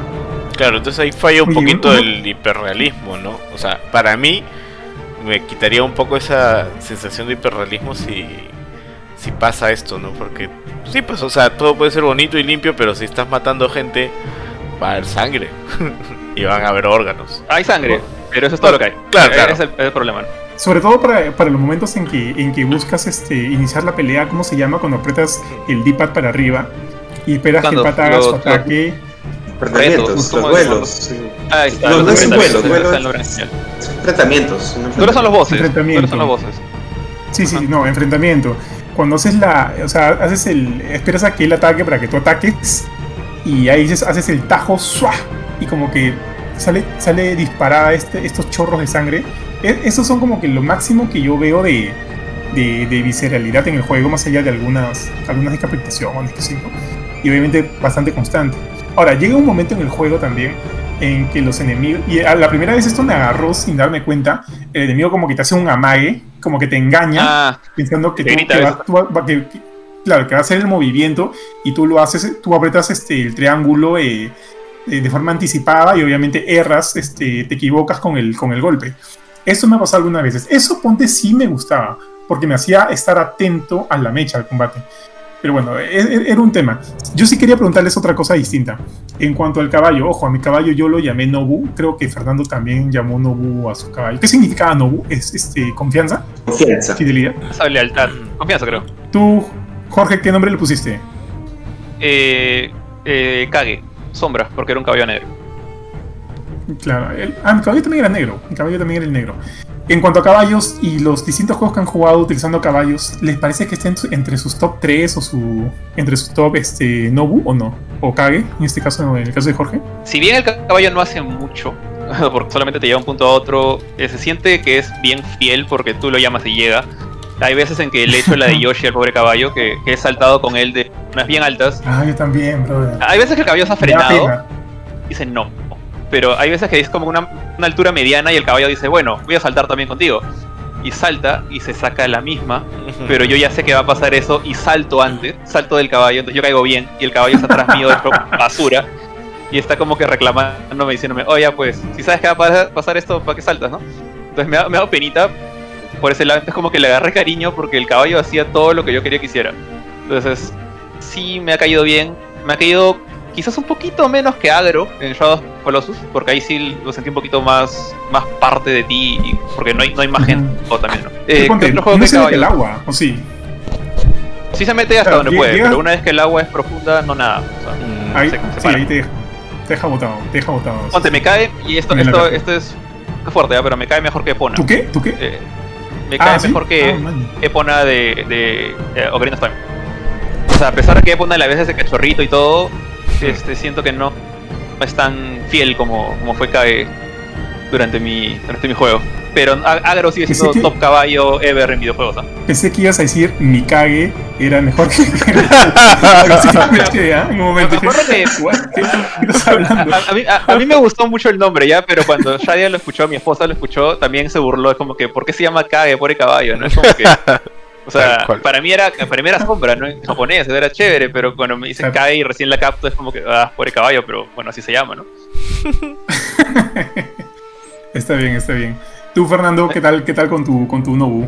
Sí, me, me- y coincido con, con- con Jorge. De hecho, ya le habíamos hecho ese comentario ya en eh, una conversación previa, o sea, este, eh, eh, esta relación que tienes con, con el caballo. De hecho, me, me gusta, este, no voy a decir nada, sino que me, me- no spoiler, pero cuando acaban las misiones principales, o sea, siempre hay una, un pequeño segmento en el cual ves Ah, la relación sí, sí, que ellos van sí. formando. O sea, como Sí. que le va- eh, él le va alimentando o que o él está parado mirando algo y, y- y el caballo le, le- le- le- le juguetea con, con, un chico o cuando está, o están, o aparece otra que también están durmiendo juntos. Durmiendo, o sea, sí. Tengo una foto de eso. Claro, son pequeños, pequeños, sí, pequeños este, videitos así, este, animaciones que, que te, que te hacen ver cómo va este, habiendo esta relación muy este, unida entre ambos. De hecho, pues es, es tu, tu único vehículo este, para poder llegar a, a lugares lejanos, ¿no? Entonces, este, sí, como, como, como te digo, o sea, Agro sigue siendo el top, top, y no- no- creo que hasta ahora por- ese final que, que- que- que sabemos, que hemos jugado este, Shadow of the Colossus, este, creo que es una relación única, ¿no? Entonces, este, nada. Ahora, en cuestión a mecánicas, sí creo que el, el caballo de. el- al, al menos la utilización del caballo en Red Dead Redemption 2 es mucho mejor. Porque en Red Dead Redemption 2, si querías, Ujú. como, como decían, ¿no? si querías realismo, el caballo de Red Dead Redemption 2 es prácticamente indispensable para llegar con, con armas, con, con- este, aba- abastecido a una misión. Entonces, y, Y es, y es, claro, y es muy importante, ¿no? Entonces creo que eh, este, en, ese, en ese aspecto, este, justo que, que hablaban de realismo y todo, creo, creo que Red Dead Redemption 2 es lo más cercano, creo que, a, a una simulación de, de, de- de- de desplazamiento, De cabalgada, de, sí, de caballo, ¿no? Creo que eso es lo más, lo, lo más fiel que pueda haber. Una consulta, porque no, no he jugado ese juego. eh, bueno, más que nada porque soy muy fanático del tema de vaqueros, pero en fin. Ahí también solo tienes un caballo, como que tu caballo y ese es tu caballo, o, agarras el caballo que encuentras como si fuera carro de grande foto. Eh, Claro, pero es que como te digo, o sea, tu caballo tu ar- tus armas, tiene tu- tus, tus, tus cosas, ¿no? Entonces tú puedes coger otro caballo, pero tus cosas se quedan en, el en tu caballo, ¿no? Entonces tienes que volver con tu caballo a, a, este, a, a- a tu, a, tu, a, tu, este, a tu base, ¿no? Digamos, y ahí a dejar las cosas y todo eso. Como te digo, es más importante a nivel mecánicas, es, tiene, tiene un peso mayor que, Sí, que el sí. caballo de, de, de Suzushi. Oye, alucina que no me acuerdo, pero tu caballo se podía morir en Red Dead Redemption 2, ¿sí o no? Ujú. Sí, ¿no? Sí, sí, sí. sí. Sí, sí. Ah, De hecho, me eh, acordaba es- es algo, este. esto es algo que, que- que una, una comparación que yo iba a hacer con Assassin's Creed este, eh, Odyssey. O sea, cuando tú, tú- tú pierdes tu caballo, tu caballo se muere. O sea, cuando es, es lo, que, lo, que, lo que en Ghost of Tsushima hacemos, comentaste de que te saltas de un risco y el caballo termina este, destruido y, y igual se para como si nada. Bueno, Sí. en, en Assassin's Creed Odyssey sí perdías, ¿no? Entonces ahí, ahí Ah, sí, ejemplo, Sí, eh, sí, en tienes ese razón. aspecto sí, Ah, el caballo Sí, claro. Varias veces, varias veces he perdido caballos. Entonces por eso me, en cambio, en, en este era, era, Dejaba era, era, era correr y ver, decir, se caerá, no se caerá, y saltaba, ¿no? Y si la hacía bien, si no, ya, pues caballero, párate, ¿no? Y ahí seguimos, ¿no? Como, te digo, como daba un un poquito de pena, pero, pero ya sabías lo que iba a pasar, ¿no? Quería preguntarles algo, saliendo un poquito de la suplicación enfermiza por las vísceras, los órganos, la sangre y su declaración de amor por los equinos. Y los caballos. y los caballos. Quería hacerle una pregunta. eh, que de hecho justamente estoy conversando un poquito con Jorge sobre esto. Pero sin spoilear dentro de todo lo que se pueda, pero ¿qué les ha parecido la historia? ¿Les ha gustado? ¿Tiene un buen ritmo? Eh, ¿Golpea en, en todos los puntos interesantes? ¿Se desarrolla bien? ¿O es- se rochea mucho? ¿O hay que hacer mucho? ¿O tiene mucho relleno? Etcétera, ¿no? Bueno, ya sabemos que Fernando creo que tenía que estar con una caja de papeles tisú al costado por la cantidad de lágrimas derramadas. Pero en general, a los tres, ¿no? ¿Qué les ha parecido la historia? Eh, bueno, Dale, Jorge, personal- tú primero. personalmente, este, como te dije, al comienzo, para mí el juego empieza así con una explosión con, con la batalla de la- en la playa de Komoda. Pero de ahí, una vez que te, te botan del puente, porque peleas con, con Khotun Khan y pierdes y te bota el puente y empieza realmente el juego con la presentación que dijo Johan, sale el logo de Sucker Punch y todo. Ahí siento que como el mapa empieza a abrirse y empiezan justamente, te empiezan a entrenar un poquito con misiones secundarias. Te hacen conocer algunos NPCs que son importantes en la historia ya, pero al comienzo son como que ok, es, un pata que recién estás conociendo y, y algunas partes son, son chéveres de su historia, pero no alcanzan el nivel como que así de es- espectacularidad que tiene la primera misión el- al inicio de todo el juego. Entonces, hay un buen rato en el cual tú decides si vas a, a cumplir las misiones centrales o vas a dedicarte a hacer misiones secundarias para subir nivel, mejorar tu arma, conseguir armadura, etc. Entonces, si vas por el lado secundario, al menos me pasó a mí eso porque yo quería limpiar todo antes de hacer las las misiones principales, la historia se diluyó bastante. Y de hecho lo, lo puse en el video, no es como que si te pones a hacer cosas secundarias, la historia, el, el- el flujo de la historia, el ritmo de la historia se diluye mucho, empieza a frenar, se siente más bajo.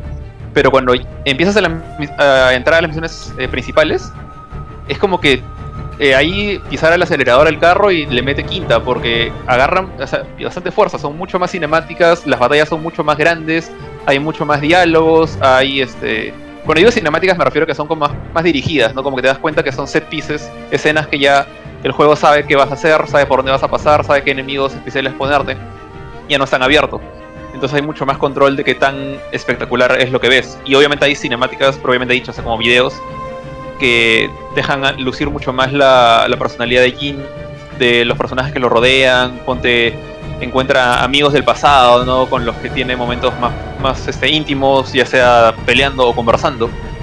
Y ahí es cuando yo siento que agarra más fuerza la historia. Ahí es donde siento que Fernando seguramente ha tenido que sacar el, el tissue.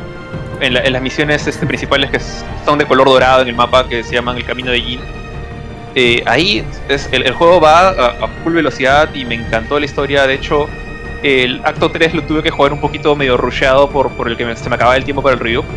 Eh, entonces ahí sentí un poco más una historia más fluida, más imparable. Pero cada vez que decides irte por las cosas secundarias, ahí siento que vas a hacerlo más que nada para hacerte fuerte. Si bien hay pequeñas historias, que, que to- toda misión secundaria tiene una pequeña historia, algunas como que te narran tragedias de una familia, una familia se muere, un padre pierde un hijo, etc. Son personajes con los que no tienes relación, entonces es difícil que te encariñes con ellos por más que veas que se les der- derrumba el mundo encima. Es como que tratan de hacer The Witcher 3, pero no llegan. Entonces te das cuenta que estás haciendo esas misiones solamente para subir de level. Pero cuando Mm. juegas las principales, ahí sí el juego pues, es impecable por ese lado. No sé, Johan, ¿qué piensas por ahí? Eh, no, bueno, en realidad muy de acuerdo contigo y creo que ya lo habíamos comentado antes. Es más, en un momento yo, bueno, yo estaba un poquito más adelantado que estuve en el juego y te dije, la historia acaba de ponerse bastante buena. Y, y luego cuando llegaste a este momento me dijiste, sí, en verdad, ya la, la, historia ha despegado.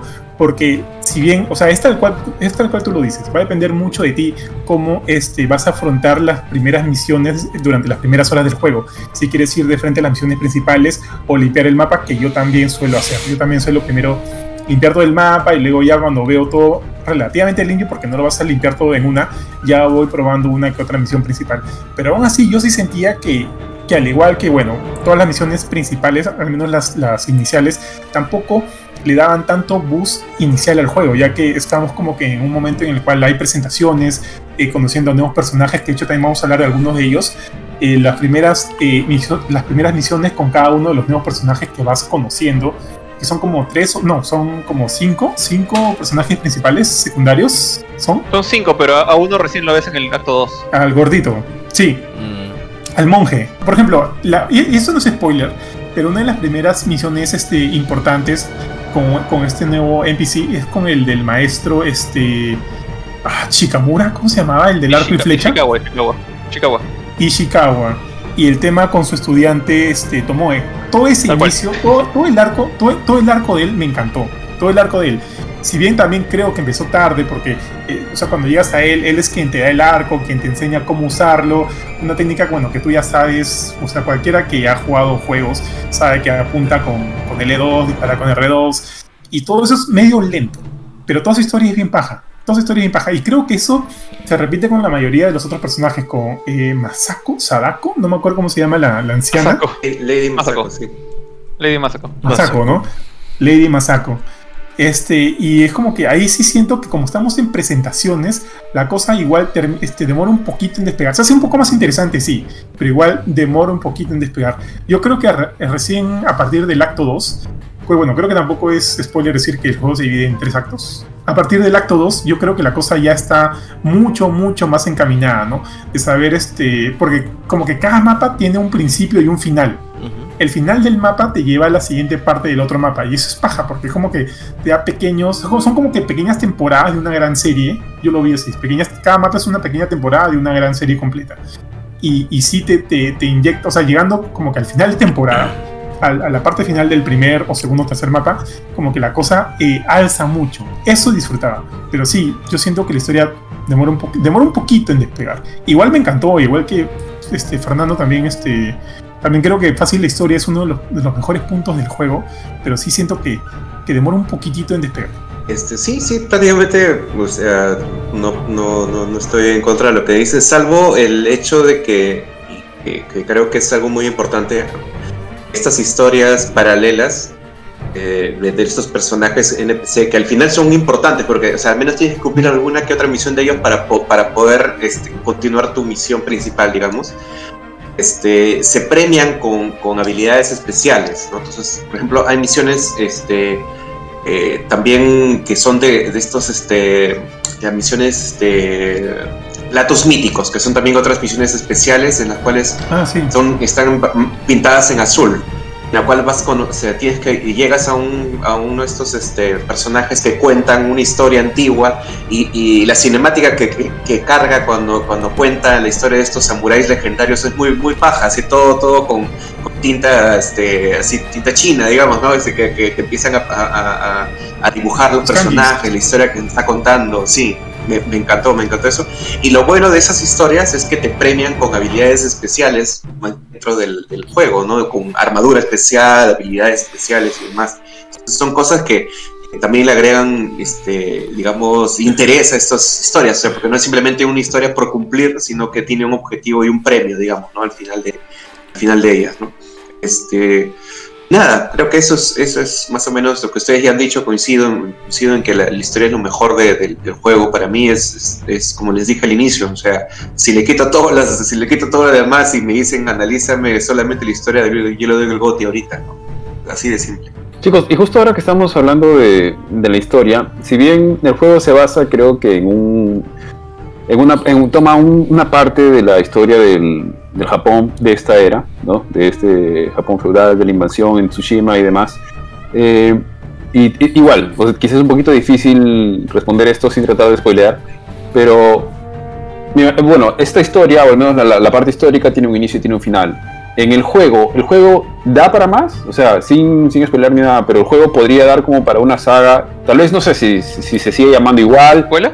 Si, o sea, claro, o sea, no sé si, no sé, por poner un nombre, Ghost of Tsushima 2 o, o este Tsushima algo, etcétera, o sea, da como para continuar, no, quizá no la historia, pero este mismo, este mismo mundo, visitar esta misma, tal vez, no sé, otra isla o algo, da para más el, lo que te narra el juego, lo que te narra la historia, o etcétera.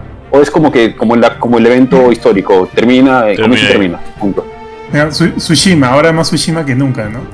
Este, yo creo que sí, ¿ah? sinceramente. No sé, no quiero entrar, entrar, mucho en spoilers, solo voy a decir yo creo que sí. No sé ustedes, chicos. Eh, bueno, eh, yo pienso que, de hecho. Ah, dale, Fernando. Invitado primero. Ya está digo, que por, eh, un tema, histórico, creo que yo, o sea, por historia de Universal, creo que sí, creo que puedes aprovechar toda la invasión mongola y, hacer todo un arco, arco histórico con, videojuegos, digamos.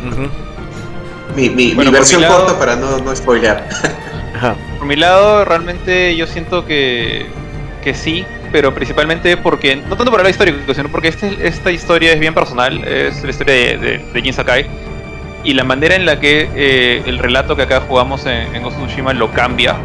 O sea, plantea un futuro bastante, digamos, eh, no incierto, pero bastante diferente para esta, este personaje. Es como que algo que, que, Japón no ha visto hasta ese momento. Entonces, creo que se presta mucho para, para seguir, incluso jugando con el mismo personaje.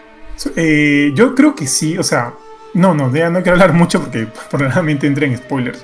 O sea, básicamente yo creo que todavía hay mucho para explotar de Jin Sakai, porque si bien, como dijimos hace un rato, las decisiones que haces entre el honor y el deshonor a nivel de gameplay no son tan afectadas, a nivel historia sí.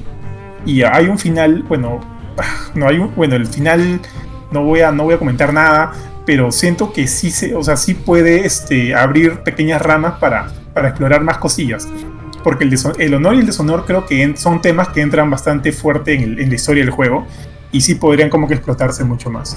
Yo creo que sí, ¿ah? yo creo que hay material para un Ghost of Tsushima 2, y Jin Sakai. A, más, que, una secuela. más, que una secuela ahorita, me gustaría, me gustaría ver que, si es que hay programado algún DLC, o sea, algún, algún extra. O sea, no se ha anunciado nada, no se ha anunciado nada que yo sepa, así que este gustaría que, que, exploten un poco más. Con, me gustaría que, que, eh, Sucker Punch este, apueste por, por, ampliar un poco más este, el lore este, antes de una secuela, digamos. No, este, no me, no me, Justo lo que acaba de comentar, ¿no? No fácil un DLC, una expansión de. Ya hablamos un poquito de Tomoe, la, la, la aprendiz de, de este maestro del, del arco de, de Jin. Nos sería como que ver qué es lo que ella ha hecho durante todo ese momento, o sea, con paralelo a Jim, ¿no? Paralelo a Jim, paralelo a la historia de Jim, ver qué es lo que ella ha estado haciendo mientras la han estado buscando, qué sé yo. Porque la historia de ella, de entre todos los personajes secundarios que había ahí, me parece bastante interesante. Y sí me gustaría conocer un poquito más de ella y creo que por ahí podría enriquecer un poquito más todo el lore dentro del, de, de, Ghost of Tsushima. Eso sí me gustaría, ahora que lo has comentado tú, Fernando. Coincido, sería chévere, sería baja ver eh, la historia desde ese ángulo, ¿no? Y yo sí también creo que también quisiera un, DLC, honestamente. No porque siento que la historia está incompleta, no porque siento que le falta un final, nada que ver, sino porque el juego se, se, plantea para más. y de hecho creo que esto es un poco más una cosa medio egoísta, pero un DLC sale más rápido que un nuevo juego. Y con el Play 5 ahí nomás a puertas, obviamente si hay una secuela de este juego va a ser para PlayStation 5. Sí. Entonces, eh, más que nada por ahí, me intriga más eh, aprender un poco más de este mundo, eh, ver más del juego en general. Yo de repente no apostaría tanto por Tomoe. Creo que el problema con ella era que, si bien su historia es súper interesante, es cierto eso. Si te das cuenta, el, NPC no, no, está muy, no está hecho como a la altura de Jin o de Ishikawa. es bien genérico su, su modelo. Entonces, yo creo que no podrían, a menos que la rehagan por completo, yo apostaría más bien por, por Yuna. De repente lo que haya estado haciendo el tiempo que Jin estuvo hecho basura en el playa. Eh, porque también ha tenido que pelear contra los mongoles ella y tenía este estilo de, combate de ladrona que, puede llamar la atención también. Hay varias historias que, podría ser, o sea, ya que mencionaste lo NPC del monje también, de, lo, de, su, familia, ¿no? De, de, de Honorio. Entonces, hay, hay, o sea, creo que con cada personaje que, que hemos pasado, Este, no, también de este Ronin, ¿no? Que era amigo de él entonces, en el pasado, que también Ah, podía sí, la historia, historia de ambos. O sea, hay, hay varias historias que, que hemos conocido del lado de Sakai. Entonces sería chévere poder verlas desde el otro lado, desde otra perspectiva. Así que pienso que sí, o sea, que ya que estamos en, en la mesa, o sea, un DLC ampliando esto sería perfecto. Del ama de llaves. ¿Cómo se llama el ama de llaves? De Jin. Ah, este, este, creo Yuriko. ¿Cómo? No, no, Yuriko. dicen. ¿Cómo? Yuriko. Pico. Ya, Ok. qué feeling, qué feeling su historia, qué feeling su historia. Ah, Pero obviamente no vamos a. De hecho, de hecho a, ella la ves al inicio del juego. Al inicio del juego, Sí, la sí, sí, y sí. No, no te percatas. Yo me percaté en mi segunda en mi segunda pasada. Voy a decir algo que no sé si se Igual, ustedes. igual. Percaté en pleno streaming, que es justamente mi segunda vuelta. eh, que cuando estás en esta parte en la que te encuentras con, con ella y Jin está caminando hacia una pendiente cuando es chivolo, te llamo un flashback. No voy a decir por qué está caminando ahí. Todos los personajes que están ahí vestidos de blanco son los NPCs importantes. Todos los demás están vestidos de cualquier color. Pero los importantes están vestidos con kimonos blancos. Entonces no sé si es una tradición japonesa o simplemente un detalle bien chévere.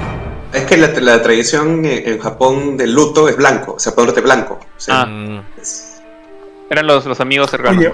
Entonces, está bien. claro. Oye, tengo una, tengo una consulta. Ojo, no es spoiler. Pero llegado a un momento como que hay varios momentos importantes del juego, hay varios. Y fácil, uno de esos primeros momentos antes de pasar entre un mapa y el otro. Te- tengo miedo de, que- de Johan. Yo- Johan se le.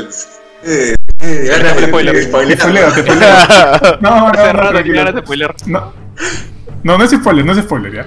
Pero bueno, o sea, como que antes de una gran lucha, el juego siempre te dice, no, por si acá va, va, va, va a pasar una mecha y no se puede volver atrás. Eh, no, no, no sé si se no vas a poder volver atrás, pero antes de empezar, si quieres, puedes hablar con los otros NPCs. Es como que un pasito secundario, ¿no? O es como que ir de frente a la mecha o hablar primero con los NPCs que te están acompañando por ahí. Yo siempre decía, ya, voy a hablar primero con los NPCs, con mis aliados, antes de ir a la mecha. O sea, tienes que buscarlos por ahí, hablar con Ichikawa, hablar con, con, con Madako, Ma- Masako. Eh, Para los nombres japoneses eres un. Sí, sí, soy pésimo, pésimo, pésimo. Con Ichikawa, con Con, este, o bien con, con Pepito, ¿ya? Este, y, y bueno, luego recién de eso yo iba ya a hablar con, el, con, con, este otro personaje para iniciar la, la guerra, la mecha. Este, ustedes pasaban por alto, o sea, si no, los, si no hablaban con ellos, ellos no aparecían durante la mecha global o no. O de repente, si no hacías alguna de sus misiones, sí. Fernando. Sí, o sea, sí aparecen por historia, o sea, por, por, por ya lo que está armado, ¿no? O sea, no es que si no hablas con ellos no vas a, no van a aparecer. O sea, sí. Por este, pero sí eh, para que el, el acto, digamos, el acto 1, el acto 2, el acto 3 avancen, sí tienes que cumplir una serie de requisitos, ¿no? Y, y ahí Claro. obligatoriamente tienes que cumplir algunas misiones con ellos para que ellos te sigan acompañando, digamos, ¿no?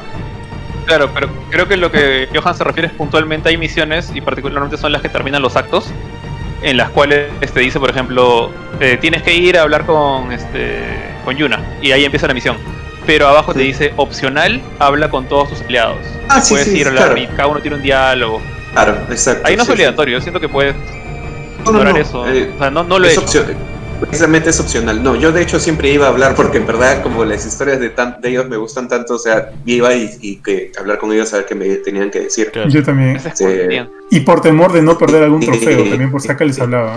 De, de hecho, este, quiero recordar, y bueno, para como volviendo un poco a lo que era el gameplay, este, todas las misiones también tienen una pequeña misión este, opcional, ¿no? O sea, por ejemplo, mata con, con kunais a un enemigo, mata a alguien desde, desde, desde arriba, digamos una cosa así. Este, que, que al final del- de, de- de esa, de ese, esa pequeña misión te, te beneficia con un poco más de nivel, ¿no? Subes un poco más de nivel por haber cumplido esa- ese requisito este, opcional, ¿no? No sé ustedes lo que pasa, debe ser porque yo como, como limpié todo el, todo, el- todo el campo, o sea, yo ya llegué al tope de la, o sea, yo estaba en el, iniciando el acto 3 y yo ya estaba al tope, ya no, ya no, ya no crecía más mi, mi, mi- mi nivel porque ya, tenía todo. Sí. Eh, Igualito, sí. igualito, Sí. igualito, sí, sí, sí. Ya, Sí, el juego desde da leyenda ya no podía de seguir creciendo ya. Te da, te da- te Leyenda da más puntos límite, de- ¿no? más puntos de habilidad de los que necesitas para maxear el personaje. O sea, maxear a Jin es Sí. sumamente fácil. Entonces, justamente es una razón Sí. más por la cual el juego es bien fácil también, porque llegas maxeado al, al siguiente acto. Oye, hablando justo de mechas ahorita y algo que yo creo que estuvimos conversando justo antes de iniciar el stream, no lo hemos comentado aquí necesariamente, es netamente el tema de mecha. Jorge me dice que él no tenido problemas, Fernando no me acuerdo qué me dijo, pero yo sí tenía, mm, no digo que es un gran problema, pero sí un, pequeña, una pequeña frustración con la cámara. Este, entiendo que hay un sistema de batalla muy parecido al de Arkham, o sea, tú ves a quién, con quién enfrentarte si es que te están rodeando entre varios, pero por ahí por momentos yo sentía que quería una opción de lock-on, de, de candadito hacia un, hacia un personaje para dedicarme solo a él, ya que este, ah, sobre todo en espacios cerrados, me pasaba que la cámara me, me frustraba demasiado, por más que podía moverlo, igual este, mm, se me hacía imposible ver quién o cuál de todos me iba a atacar. Eso sí a mí podía llegar a ser un poquito frustrante. Jorge creo que no lo vivió tanto así, pero tú Fernando, No, tampoco. O sea, particularmente Tampoco. yo me acostumbré. Me, sí, es que. eh, bueno, no sé, o sea, mi, mi mi, mancura, chip, mi mi- mancura, mi- sí, mi- mi chip, este, de, de inicio fue adaptarme, o sea, me adapté rapidísimo, porque creo que si vas, si entras a este juego pensando que es un, que es un Sekiro, que es un Nioh, este, va va a chocarte. Pero si, si entras a- a- a- Fresco. al menos este, fresco, digamos, o, o, o- o- este, a- sigues las indicaciones rápidamente, te- yo, yo al inicio, a la, a la- a la segunda pelea ya estaba completamente adaptado, no, no, me, no me, me dificultaba tanto eso, o sea, este, el- O sea, la cámara nunca te jugó una mala pasada. la cámara lo que me molesta, lo único que me molestaba de la cámara era cuando tú pas, este, entrabas por, por te, te agachabas por algún, algún lugar y, se, y la cámara se volvía en primera persona. Me parecía un- una transición muy Ah. brusca. Cuando, cuando te metías por abajo, ¡prum! te- se, se- se bajaba la cámara inmediatamente. Cuando salías también, cuando, cuando ya, pues, se volvía a parar, también se abría la cámara muy brusco. No me pareció una buena transición. De hecho, o sea, no me parecía útil esconderme por ahí, o sea, porque no, no, no. A salvo que haya un trofeo que, que, que, que en el cual sea que no te detecte para nada, ¿no? En, en una misión entera, no, no sé. Pero en verdad no le veía la utilidad para nada, porque tenías tantas opciones para utilizar que, que, que- que, eh, no le veía necesario este, meterme por abajo de las casas o, o- o escabullirme por algún Había- hueco, ¿no? Ojo, aunque, aunque hubo una misión que tenías que matar como que a tres lords dentro de un, este, un pequeño grupo Oh. de, de bandidos sin que te vean. ¿Se Sí. acuerdan o no? Creo Sí, que esa ha sido sí. como que una de las muy pocas veces donde sí he tenido que utilizar el steel o esas mecánicas como que meterte por debajo, ir por arriba o caminar por los cables, tipo este Shadow of Mordor, para ir hacia mi presa y cazarla. Creo que esos han sido los únicos momentos donde sí me he sentido obligado a. Claro, Pues te sí. obligan, porque sí, te, te Estás obligado, Te a- obligan, sí. claro. Sí, Pero sí, Hay, en hay verdad. pocas, hay pocas misiones. Ya, ya. Hay, Es- pocas misiones así que te obligan, pero sí. Por el lado de la cámara, eh, mira, ahí hay una cosa que, que quería recalcar. Este, yo he visto, no, digamos, he visto, no he visto, mu- no he visto muchos reviews, pero he visto algunos videos. Y también me acuerdo que cu- cuando entré, cuando empecé a jugar, fue como que una sensación de, ok, esto de- debería jugarse como, no sé, un hack and slash o de repente como un Souls, ¿no? Y no, o sea, para mí al final, o sea, primer, mi, primer int- mi primera intención cuando empecé a pelear con dos enemigos fue apretar la palanca para hacerlo con, tipo Dark Souls. Y, eh, y se agacha, ¿no? Entonces, este, al comienzo era, me fastidió un poquito, dije, ¿por qué no tiene con esto? Y después, cuando empiezan a aparecer varios enemigos, ahí como, para mí como que, como que se me prendió el foquito y dije, esto es más como Batman. O sea, acá no necesitas un locón. La cosa es apuntar, o sea, con tu stick a quien quieras defenderte porque te van a atacar de varias direcciones como si fuera un, un anillo alrededor tuyo.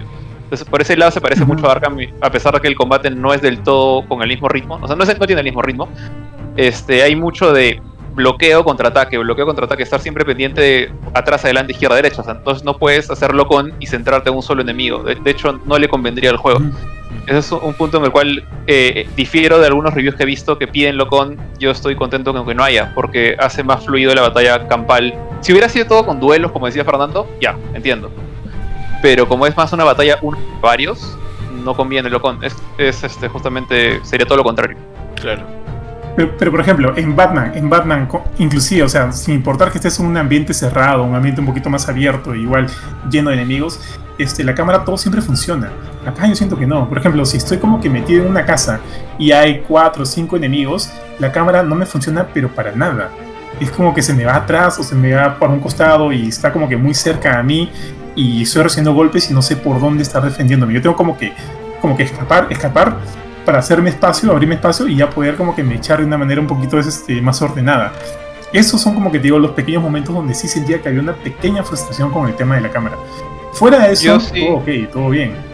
Admito que durante, cuando peleas, o sea, a veces me pasaba justamente, iba un poco la mano con lo que dijo Fernando también, que yo estaba peleando y había cerca mío un huequito de estos para esconderte, o una puerta, y sin querer me metí a la casa, y era porque no me di cuenta que atrás mío había una casa.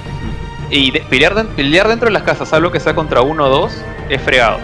Eh, ahí sí te podría dar la, digamos, la razón, porque si te das cuenta, casi no hay peleas en casas. Si peleas en una casa, en una, en una tienda de campaña de los mongoles, es porque tú te metiste, o porque estás siendo estiloso, o porque tú te metiste sin querer. Entonces el juego parece como que no está muy preparado para peleas en lugares cerrados. Entonces por ahí sí. Pero cuando peleabas, digamos, donde, donde empezaba la pelea, que era en campos abiertos, ahí sí no, nunca tuve problemas con la cámara. Así todo, todo bien. O sea, a veces se cruzaba un poste, ¿no? Pero eh, giraba un poquito el stick y ya estaba. De hecho, creo que un momento que, que, sí renegué en, pleno streaming, de hecho. Fue, hay una parte cuando estás con Ishikawa y estás atacando un fuerte y el pata te dice, te da la señal de ahora usa el arco para matar a unos enemigos. Y yo no quería usar el arco porque quería avanzar un poquito más para que estén cerca de una bomba. Y el pata se hace ahí señal. En su primera misión. Sí, y se me cruzó enfrente. Y los, los NPCs sí reciben las balas, no, no traspasas. Entonces era como que déjame disparar, yo sé lo que estoy haciendo. Y tuve que esquivarlo al Benito Ishikawa para disparar donde quería. Entonces, los NPCs han pasado ahí. Sí han sido un poquito sonsos, pero casi nunca. La verdad es 2% de las veces que me ha pasado eso. Oye, oye, oye, otra cosa, justo, mira, yo quiero hablar. Dale, dale, Ari, perdón. Eh, no, dale, dale tío. Yo, yo pregunto después, porque ya es este, un poquito también para preguntar sobre la, sobre la preguntita de fondo, ¿no? Pero dale tú, dale tú todavía. Sí, Sí, sí, o sea, hay dos cosas más que quiero, que quiero como que comentar. la, primera de, la primera de ellas, este, ¿qué opinan de todos los coleccionables que hay dentro del mapa? O sea, por ejemplo, y eso ya lo he hablado con Jorge, era como que en un momento estoy yéndome como que a mi misión, a, mi misión, todo tranquilo, todo, todo con fe, ¿no? Todo con fe de que, de que ya quiero llegar a esta misión para hacerla, sin miedo al fracaso, papi, y de repente un pajarito dorado aparece, y es como que, fuck, me voy a, en busca del, del pajarito dorado a ver hacia dónde me lleva. Porque acá los pajaritos dorados funcionan como una especie de, de que tienes que seguirlos para encontrar algunos de los coleccionables que están dentro del mapa. También con, esta, con, esta, este, con este espíritu de, de tener un hat bastante limpio, sin muchos elementos en pantalla, y lo cual a mí sí me gustaba, pero me, me veía a cada rato este, muy distraído con la aparición de estos pajaritos dorados, porque la cantidad de coleccionables que hay dentro del juego es, este, es, no sé si la palabra es abrumadora, pero entre los desafíos con bambús, que a mí me encantaban, eh, los pequeños baños termales, este, los zorritos que están por ahí también, o sea, todo esto te va a dar algo, o te va a aumentar la vida, o te va a dar slots, o te va a dar talismanes, o te va a dar, qué sé yo, varias cosillas, o las misiones principales. El mapa tiene, está plagado de todo esto, que también justo como decía Jorge, era un pequeño como que este, te frenaba un poquito de seguir con la línea principal de la historia del juego. Este, ¿Les gustó así tener tantos coleccionables o lo veían como que algo medio pesado o, que ya estaban exagerando un poquito al ponerlos? Era como que para, para que sean un relleno de más. Creo que Jorge tú le dijiste bloated, ¿no? Como un, un, un elemento algo bloated dentro del juego. O sea, eh, sentí que sí son, son demasiados. O sea, si tienes esta, este chip de coleccionista así, de quiero tenerlo todo, no, se me puede escapar nada, de repente falta un trofeo, lo es, es abrumador durante... No sé, creo que los tres, con, digamos, ninguno de los tres ha tratado de rashear el juego. Entonces, a mí me pasa tal cual como tú dices, yo estoy corriendo hacia mi misión o hacia un baño, es incluso hacia un baño termal y se me cruza un pájaro. Y es como que, ya marqué el baño termal en mi mapa, puedo regresar después, pero este pájaro me lleva, me lleva una cosa, de repente hay, incluso sombreros tirados en, en, palos, ahí super caletas. Entonces de repente me lleva una de esas cosas raras que no puedo marcar en el mapa. Entonces, o que no lo he marcado todavía. Entonces mejor sigo el pájaro. Entonces iba a seguir el pájaro y eso crecía mi tiempo de, juego de una manera un poco, sentí un poco artificial. Y una cosa que de hecho sí lo puse, es, es un punto negativo menor, pero sí lo mencioné estos pájaros están borrachos. Sí, tal cual. Esos pájaros están ebrios. Porque hay, me, me ha pasado que acabo, ponte, he tenido un pájaro, sí, sí, un pájaro y el pájaro se mete a una, a una villa. O sea, en la villa hay casas. Y el pájaro quiere pasar Sí, sí. al otro, al otro lado de la villa, pero hay una casa en medio. ¿Qué hace el pájaro? Si ve, si la, si, el- si la casita está cerrada, ok, vuela al costado. Pero si la casita tiene la puerta abierta, se mete a la casa. Yo me meto a la casa con el pájaro pensando que el coleccionable está en la casa. Y no, el pájaro empieza a chocarse contra la pared y luego la traspasa. Porque los pájaros hacen eso, aparentemente. Entonces el pájaro traspasa la pared y yo tengo que correr de alguna manera, meterme por la ventana o lo que sea para ver al pájaro que ha, ha cruzado mágicamente la pared. Hay otra vez que un pájaro Sí. apareció literalmente en una cueva, donde tuvo una pelea bravaza, de hecho es, un- es una misión secundaria, eh, de las míticas que dijo Fernando, y aparece un pájaro dentro de la cueva. Dentro de una fucking cueva aparece un pájaro, y empieza a volar contra el techo. Y es como que, pájaro, ¿a dónde quieres ir? No hay nada, no, no hay espacio por donde meterte. Pájaro traspasa el techo de roca. Y es como que esos pajaritos más que, más que ayuda muchas veces fueron un problema. Porque a veces los seguía y hacían su, su glitchazo a través de la pared. Era como, me pasó fácil el 25% de, de pájaros me han hecho eso. ¿ah? Y tanto así que Shaya les puso el, el- el apodo de pajarito borracho, porque ella también los vio. O sea, veía a los pajaritos haciendo su payasada y era como... Prefería marcar el mapa. Creo que hablé con Fernando sobre esto y me dijo, yo prefiero usar el viento. O sea, el viento es más efectivo que los pájaros. Eh, porque hay opciones para como que, que el viento te lleve a los collectibles también. No sé, Fernando, ¿tú qué piensas ahí? Sí, yo, yo por, por ejemplo, nunca les hice caso a los pajaritos. O sea, yo creo que yo disfruté más de, de- de- de- de- de limpiar el mapa de una manera más, este, eh, no sé, digamos que lo descubrí más rápido, que, que es, o sea, el mapa está con, con todo en nube, ¿no? ¿Cómo se limpia cuando tú este, vas a, la- a los, a los, este, los cuarteles de los mongoles lo- y lo liberas ese cuartel? Entonces hay, hay como una pequeña explosión en el mapa, ¿no? Es un pequeño puff que es así y se limpia todo un, todo un, este, toda una sección del mapa.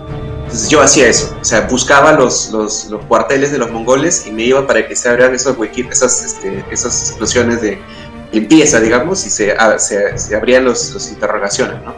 De hecho, cuando limpias todos los, los, estos cuarteles, todo el mapa se limpia, ¿no? Toda esa sección se limpia. Entonces ya tenía el mapa completamente limpio con todas las interrogaciones y me iba a ir, me iba, me iba a terminarla nada más. Claro, claro. Yo, yo tenía esa, esa estrategia, ¿no? Y y no, para los, a los pájaros prácticamente, prácticamente solamente los seguí un par de veces como para ver la mecánica y infelizmente no me tocó uno borracho, ¿no?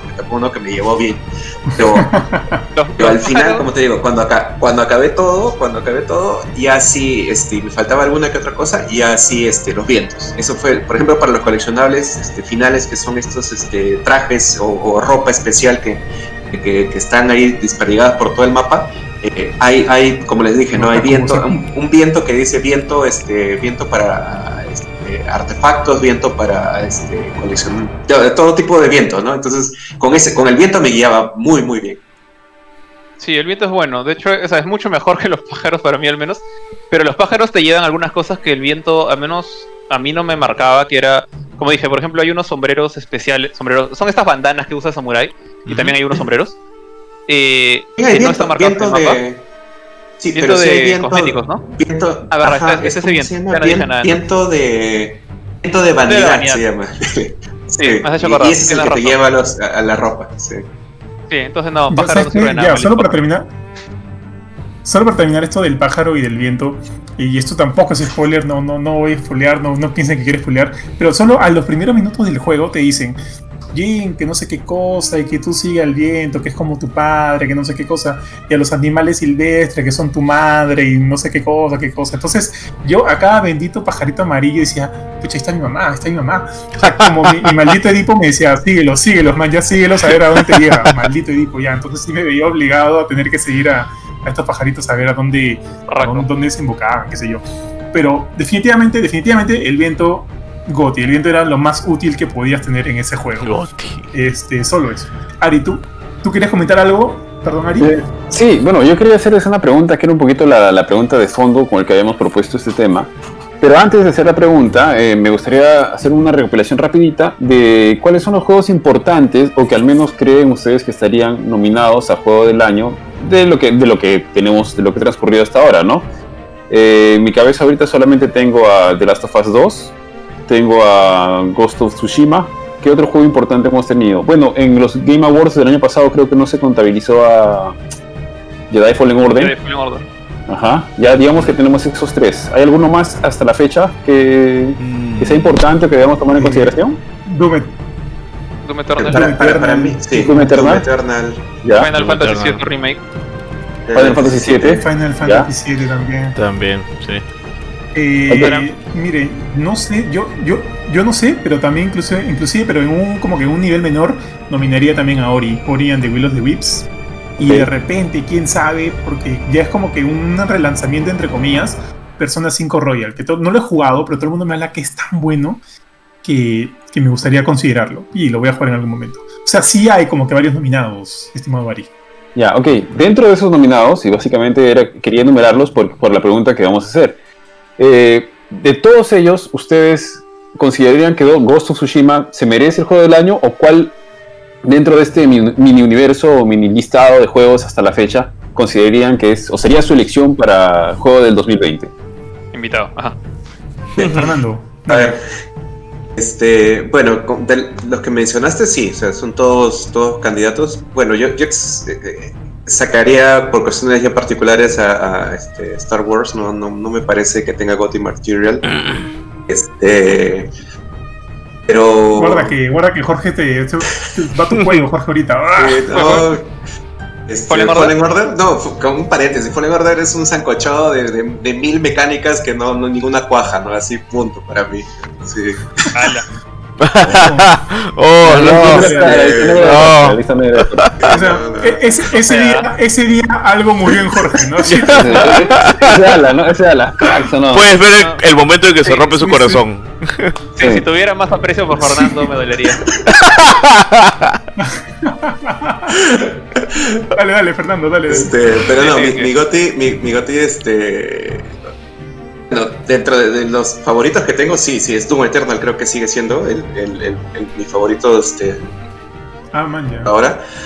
Y, y si y a tu pregunta, o sea, Ghost of Tsushima sí, o sea, tiene, tiene cualidades como para ser nominado, o sea, para mí, pero, o sea, pero no, no, no, este, hay cosas que desdibujan el juego que, que no me hacen pues, pues tenerlo como ya en, en mi top 3, digamos, ¿no? del, del año. O sea, Es este es, es un juego con, como te digo, con la mejor historia que, he visto en, años. O sea, de, menos de. Yo, soy fanático de los juegos de, lore japonés. O sea, Nioh, Nioh 1, Nioh 2 los he platinado porque me encantan. O sea, Sekiro también. O sea, son juegos que, que yo les, les tengo un especial cariño por ser del lore japonés. Este también. Y más aún con la historia que ha contado. Pero ah, lo que nivel jugable me ofrece, o sea, me, me bajó completamente la- el, el- el hype que tiene por la historia. Entonces, no, no lo tengo como, como, como top, top de, lo- de los gotis. Respeto sí a quienes, a quienes lo, lo tienen como, como gran juego, en verdad. De hecho, o sea, Famitsu que le haya puesto 40, o sea, me, me- me parece algo notable para hacer un juego norteamericano. O sea, Claro. me parece una, un hito que, que, eh, que- que vale la pena remarcar. Y de hecho, yo lo, yo lo veo este juego en, en la nómina de, de a fin de año de, de todos los, de todos los, este, las páginas especializadas. Pero como te digo, o sea, mi- mi- mi- mis favoritos son otros, ¿no? Bacán, bacán, bacán. Un punto que Fernando, a Famitsu, el día de Famitsu, el día de Famitsu eh, respetas y los dieces y los dieces de acá de la farándula lorcha limeña de videojuegos. No, no es que. Ya, no, no, ahí no- ahí nomás, ahí nomás. No, dale. Tú, Johan, dale, Jorge, tú. dale, Jorge, dale, Jorge. Ah, Ya, yo, bueno, ya, es- este, Ah, tú primero, tú primero. dale, dale, Jorge. Ya, ok. ¿Seguro? Este, ¿Seguro? ya, bueno. No. Al, al igual que Fernando, al igual que Fernando, al igual que Fernando, creo que tiene material, puede ser, o sea, entiendo que puede ser considerado como uno de los eh, participantes al GOTI bravazo. No es mi GOTI, no es mi GOTI para nada. Este, yo es más, yo al juego le pongo un 8.5. Yo le habría puesto un 8.5. Creo hasta hasta 9 podría ponerle hasta 9. Este, pero no, para mí sí es un 8.5 sólido. Creo que tiene cosas muy buenas el nivel de historia, como ya dijo Fernando, es una cosa de lujo. Sobre todo si te encanta esto, esto, esta, este tema de, de películas del tipo Kurosawa. Claro. Este, el- eh, es una historia que, que por ahí te hace emocionar, te hace, como dice, yo no lloré, sí me dieron pena en algunos momentos, sí, como que pena, como que, como yo estaba jugando, Mila estaba distraída, es como que, amor, amor, mira esto, mira esto, deja esto, mira, mira, mira, ven conmigo. y para que vea también estas escenas que, que sí me parecen como que muy, muy sensibles. Este, eh, pero me baja mucho el tema de la, de la facilidad, de la poca dificultad que tiene el juego, porque eso hacía que, que pierda hasta algunos niveles de interés.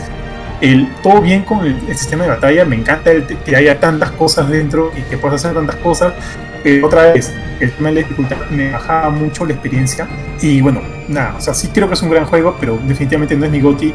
Yo, este, igual que Fernando, estaba entre. Tenía, tenía dos contendientes: Doom Eternal Final Fantasy y Final Fantasy VII Remake. Doom Eternal por sobre Final Fantasy VII. Pero luego de toda la experiencia vivida con The Last of Us 2, con este el tema técnico de The Last of Us 2, si bien yo, y siempre lo voy a decir, la historia no me pareció la mejor de todas, me pareció una historia muy buena, pero definitivamente no es la mejor, sobre todo si la comparamos con el 1, y que el tema de la venganza nunca es como que el, tema más, más interesante para mí. Este, con todo eso, para mí The Last of Us 2, hasta ahorita, para mí sí es un GOTY, y me da mucha risa, porque justo antes de la salida de The Last of Us 2 y Ghost acá, es más, el primer episodio de nuestro podcast era este, saber si es que of Tsushima o, o, o, este, o The Last of Us 2 se perfilaba, cuál de los dos a, a GOTY el año. Yo en un inicio decía, siento que The Last of Us 2 no me va a dar las cosas que me gustaría ver en un juego para considerarlo así, de, de, una, de una magnitud tan grande como lo fue el primero. Y por otro lado, todo lo que estoy viendo de Ghost of Tsushima en el último State of Play que hubo, me ha emocionado tanto que hasta ese momento yo decía, creo que Ghost of Tsushima me va a gustar más. Pero ya, pasados los meses hemos llegado aquí, ya he jugado, he platinado The Last of Us 2, estoy a nada de platinar Ghost of Tsushima y para mí ahorita creo que The Last of Us 2 es superior en, en algunos aspectos y, y así. Mi, mi, mi, mi, ahorita mi, mi ranking va como que The Last of Us 2, Doom Eternal, eh, Ghost of Tsushima y Ghost of Tsushima con Final Fantasy VII ahí peleándose. Creo que creo que creo que Final Fantasy VII por arriba de Ghost of Tsushima, pero por ahí está. Así que sí, mi GOTY por lo pronto no es el último juego de Sucker Punch. Bacán, bacán, bacán. Y ahora, Jorge, ¿tú qué nos puedes decir? ¿no? Bueno, seguramente vas a empezar diciendo que, que odias el lore japonés, pero a ver, continúa. Sí, odio todo eso. Chévere. No, este, nada. Eh, bueno, de hecho hay algunos eh, conten no, un contendiente a GOTY que no he jugado, que es este Last of Us 2. Eh, me parece curioso que Johan es la primera persona a la que he escuchado que le gusta más ese juego que Ghost of Tsushima. Eh, considerando que, bueno, creo que de, de Philip no escuché la, la, la, opinión, pero Fernando y Junior sí me dijeron que les ha gustado este más que, que Last of Us. Eh, y en general en internet sí veo. La, sí, o sea, eh, veo que la, digamos, o sea, los únicos que no, que no he visto la opinión es, o sea, Philip creo que también le gusta más Last of Us. Eh, y bueno, y JP que no, no ha dicho nada porque todavía no ha jugado Ghost of Tsushima. Pero en general, el, el, consenso como que veo en internet ahorita, creo que Tsushima es superior. Creo que más que nada por el, la, la, controversia que hubo. Pero en fin, me falta jugar ese juego como para descartarlo o, o, in, o integrarlo en mi lista de gotis. Eh, pero los otros que he jugado, Doom Eternal lamentablemente no es un juego para mí. O sea, eh, ya bueno, no. Entonces, a, a, Doom Eternal lamentablemente no lo puedo considerar, simplemente porque no, no va conmigo. O sea, es como que me pidas que le dé un puntaje a Fortnite, ¿no? Entonces no lo, no, no lo considero mis, digamos, pero sí consideré a Ghost Tsushima como que uno, un, buen candidato a GOTY. Eh, sí creo que Persona 5 Royal también es otro fuerte candidato, pero creo yo, eh, y de repente es mucho mi sentir personal y el feeling que tengo con la saga, mi número uno sigue siendo Final Fantasy VII Remake. Entonces, ahorita ese sería mi GOTY y Ghost Tsushima estaría en un segundo o tercer puesto peleándole ahí, considerando que no he jugado ni, ni, Doom Eternal ni Last of Us 2. Y eso sería, esa sería mi opinión. Ahorita Final Fantasy siento que es superior a Ghost Tsushima, pero Ghost Tsushima tiene todo lo necesario para, para estar entre los candidatos del show de, del buen Gigli. Bacán, bacán. Y, interes, interesante ver que. Tenemos una opinión muy distinta, ¿no? Ya. Sí. Sí, justo, justo lo que menciona, ¿no? O sea, es interesante ver que ahora que hemos recopilado rápidamente los, los juegos que están que podrían ser nominados, tenemos una buena variedad de, de títulos para este año bastante interesantes, ¿no? O sea, es un año bastante pródigo, al menos en, en, cuanto a títulos, ¿no? Sí, interesante. Sí, sí, sí. sí, sí, sí. Hay, hay, bastante, bastante que escoger, sí. Y eso, que todavía no, no ha salido Cyberpunk 2077. Este, oh, 2077. Sí, este, ¿Qué otro juego hay como que grande, grande ahí en. Tío, pero Cyberpunk. Aparte de Cyberpunk. Cyberpunk entraría para esto, para este GOTY. ¿Sale en septiembre, creo? ¿Cuándo? Noviembre, noviembre, sale, noviembre. Ya no entra. Ya no Ah, entra. lo Salieron- patearon a noviembre, no no, ya no entra, ya. Ya no entra. Se salvaron, El- el se año salvaron Kigli- los- Se salvaron de octubre.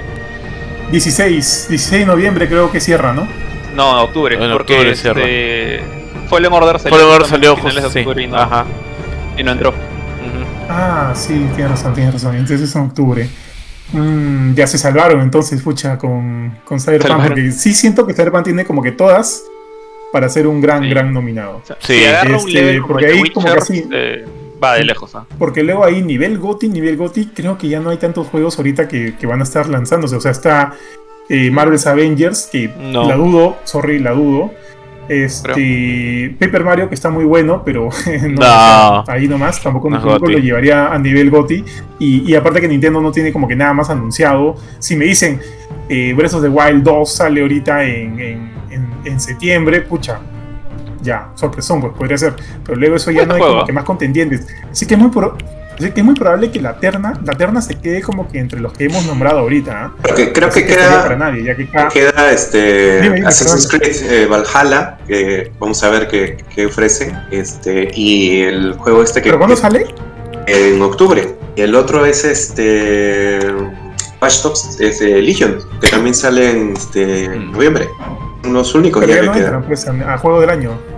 No, no. Ah, bueno, al, al año al año Kigli, ¿no? Pero al, al, al- al resto Claro, de claro, al, al claro, resto claro. de medios sí. El año sí. Kigli. Ajá. Claro, o sea, si, si Claro, contamos el resto de medios o el año real, también meteríamos Cyberpunk, por ejemplo. Entonces, ahí la cosa está más peleada. Yo estoy Pero poniendo mi dinero ahí, ¿eh? Asegurado. Sí. Bueno, y el tío Johan seguramente quiere incluir también a Crash Bandicoot 4, ¿no? De Ah, todas oye, maneras. verdad, verdad. Crash Bandicoot 4, It's About Time. También este, Sí. la dudo, la dudo por el buen Crash. O sea, yo, yo, yo me autonombro embajador de Crash acá en el Perú, pero la dudo, la dudo realmente. Este, pero nada, este, yo creo que acá ya vamos cerrando con nuestro especial de Ghost of Tsushima. Algo, este, no sé, pues algo más que quieran comentar acerca del juego antes de cerrar por completo el tema, chicos. No, no. Fernando, Jorge, Ari, Benito. Eh, bueno, por mi parte, lo, lo que he escuchado eh, mencionar por ustedes, ¿no? La verdad es que me genera bastante interés. Me gustan mucho los juegos que tienen una narrativa o que, que se apoyan bastante en la narrativa. Igual disfruto, pues, de, un- de un. He disfrutado a montones de Mario Odyssey o de Crash, pero me gustan mucho los juegos que se apoyan en la narrativa. Y por todo lo que vienen comentando, definitivamente parece, o sea, me, me da todo lo. Me, me causa el suficiente interés como para poder este, entusiasmarme a jugarlo y comprarlo, ¿no? Definitivamente. Yo co- quiero comentar que yo no sé si lo compraría porque el hecho de que no sea difícil va a hacer que me aburra rápido del juego. Y no sé, no quiero tener un juego botado ahí como me pasó con Jedi Fallen Order. Jedi Fallen Order. tío- pero tío, tu mancura, tu mancura. no, no, no sé, tío. La, la tendría que pensar. Ojo que en Jedi Fallen Order había Sí, opciones sí. para hacerlo realmente difícil, ¿ah? Acá no, acá estás frito. Claro, claro. Claro, claro, sí, Jedi Fallen Order tenía opciones para hacer. Pero no sé, bueno, también eran las mecánicas que le faltaban a Jedi Fallen Order, que también fue como que lo dejé a medias. Cuida, cuida tu cuello porque Jorge te está viendo. Sí, sí, sí, sí, lo veo, lo veo ahí, No, lo veo ahí. mira, Miren, si lo, si lo comparo a No, sí, o no, sea, sí. Jedi Fallen Order, ni siquiera ahorita creo que ya le ganaron. O sea, eh, a, a ese juego sí creo que lo supera Ghost of Tsushima bastante. Pero sí me parece que es un, es un gran juego, honestamente. No sé qué esperar de Squadrons, pero sí siento que ahí EA hizo un buen trabajo con Star Wars. Yo he puesto mi dinero en Squadrons, yo espero lo A mí- mejor para yo- Squadrons. Yo, yo, siento que, yo siento que es un buen juego de Star Wars. Punto. Siento que no es tanto un, Mm. como que. No sé, en fin, ya, no, no quiero perder una amistad hoy día. Así que creo que ahí vemos. Bien tarde, ya, ya es un poco Fernando, tarde. este, Jorge, al- algo, algo más que, que cuando, comentar acerca cuando de yo juegue las Tsushima, Us 2 palabras también voy a perder la, la amistad de Johan. Está bien, está bien, está bien, Jorge. Este, Chicos, ¿algo- para- algo, algo más que agregar de Ghost of Tsushima antes de cerrar? Mira, o sea, realmente, eh, si bien es un juego bien narrativo, eh, yo siento que también tiene que gustarte bastante los juegos de mundo abierto. O sea, no es un juego narrativo como bueno, Us. O sea, no es un juego lineal, no es un juego como que súper contenido, es un juego enorme. Entonces, si eres de los que no suele pasar mucho con un juego, pero lo quieres acabar rápido, solo quieres ir por la historia, quizás no te va a cuadrar tanto, a pesar que la historia es excelente. Vas a perder mucho del juego. Entonces yo siento que lo, lo recomiendo más para gente que realmente esté dispuesto a meterse en un mundo gigante. y que bueno que realmente también que le guste los juegos de acción así tipo como digo yo lo comparo más con Batman sé que es japonés y que la gente va a compararlo más con Sekiro más con Nioh voy más por el otro lado o sea honestamente es un juego más de, de precisión en tus defensas y contraataques a pesar de que sí, es bien fácil.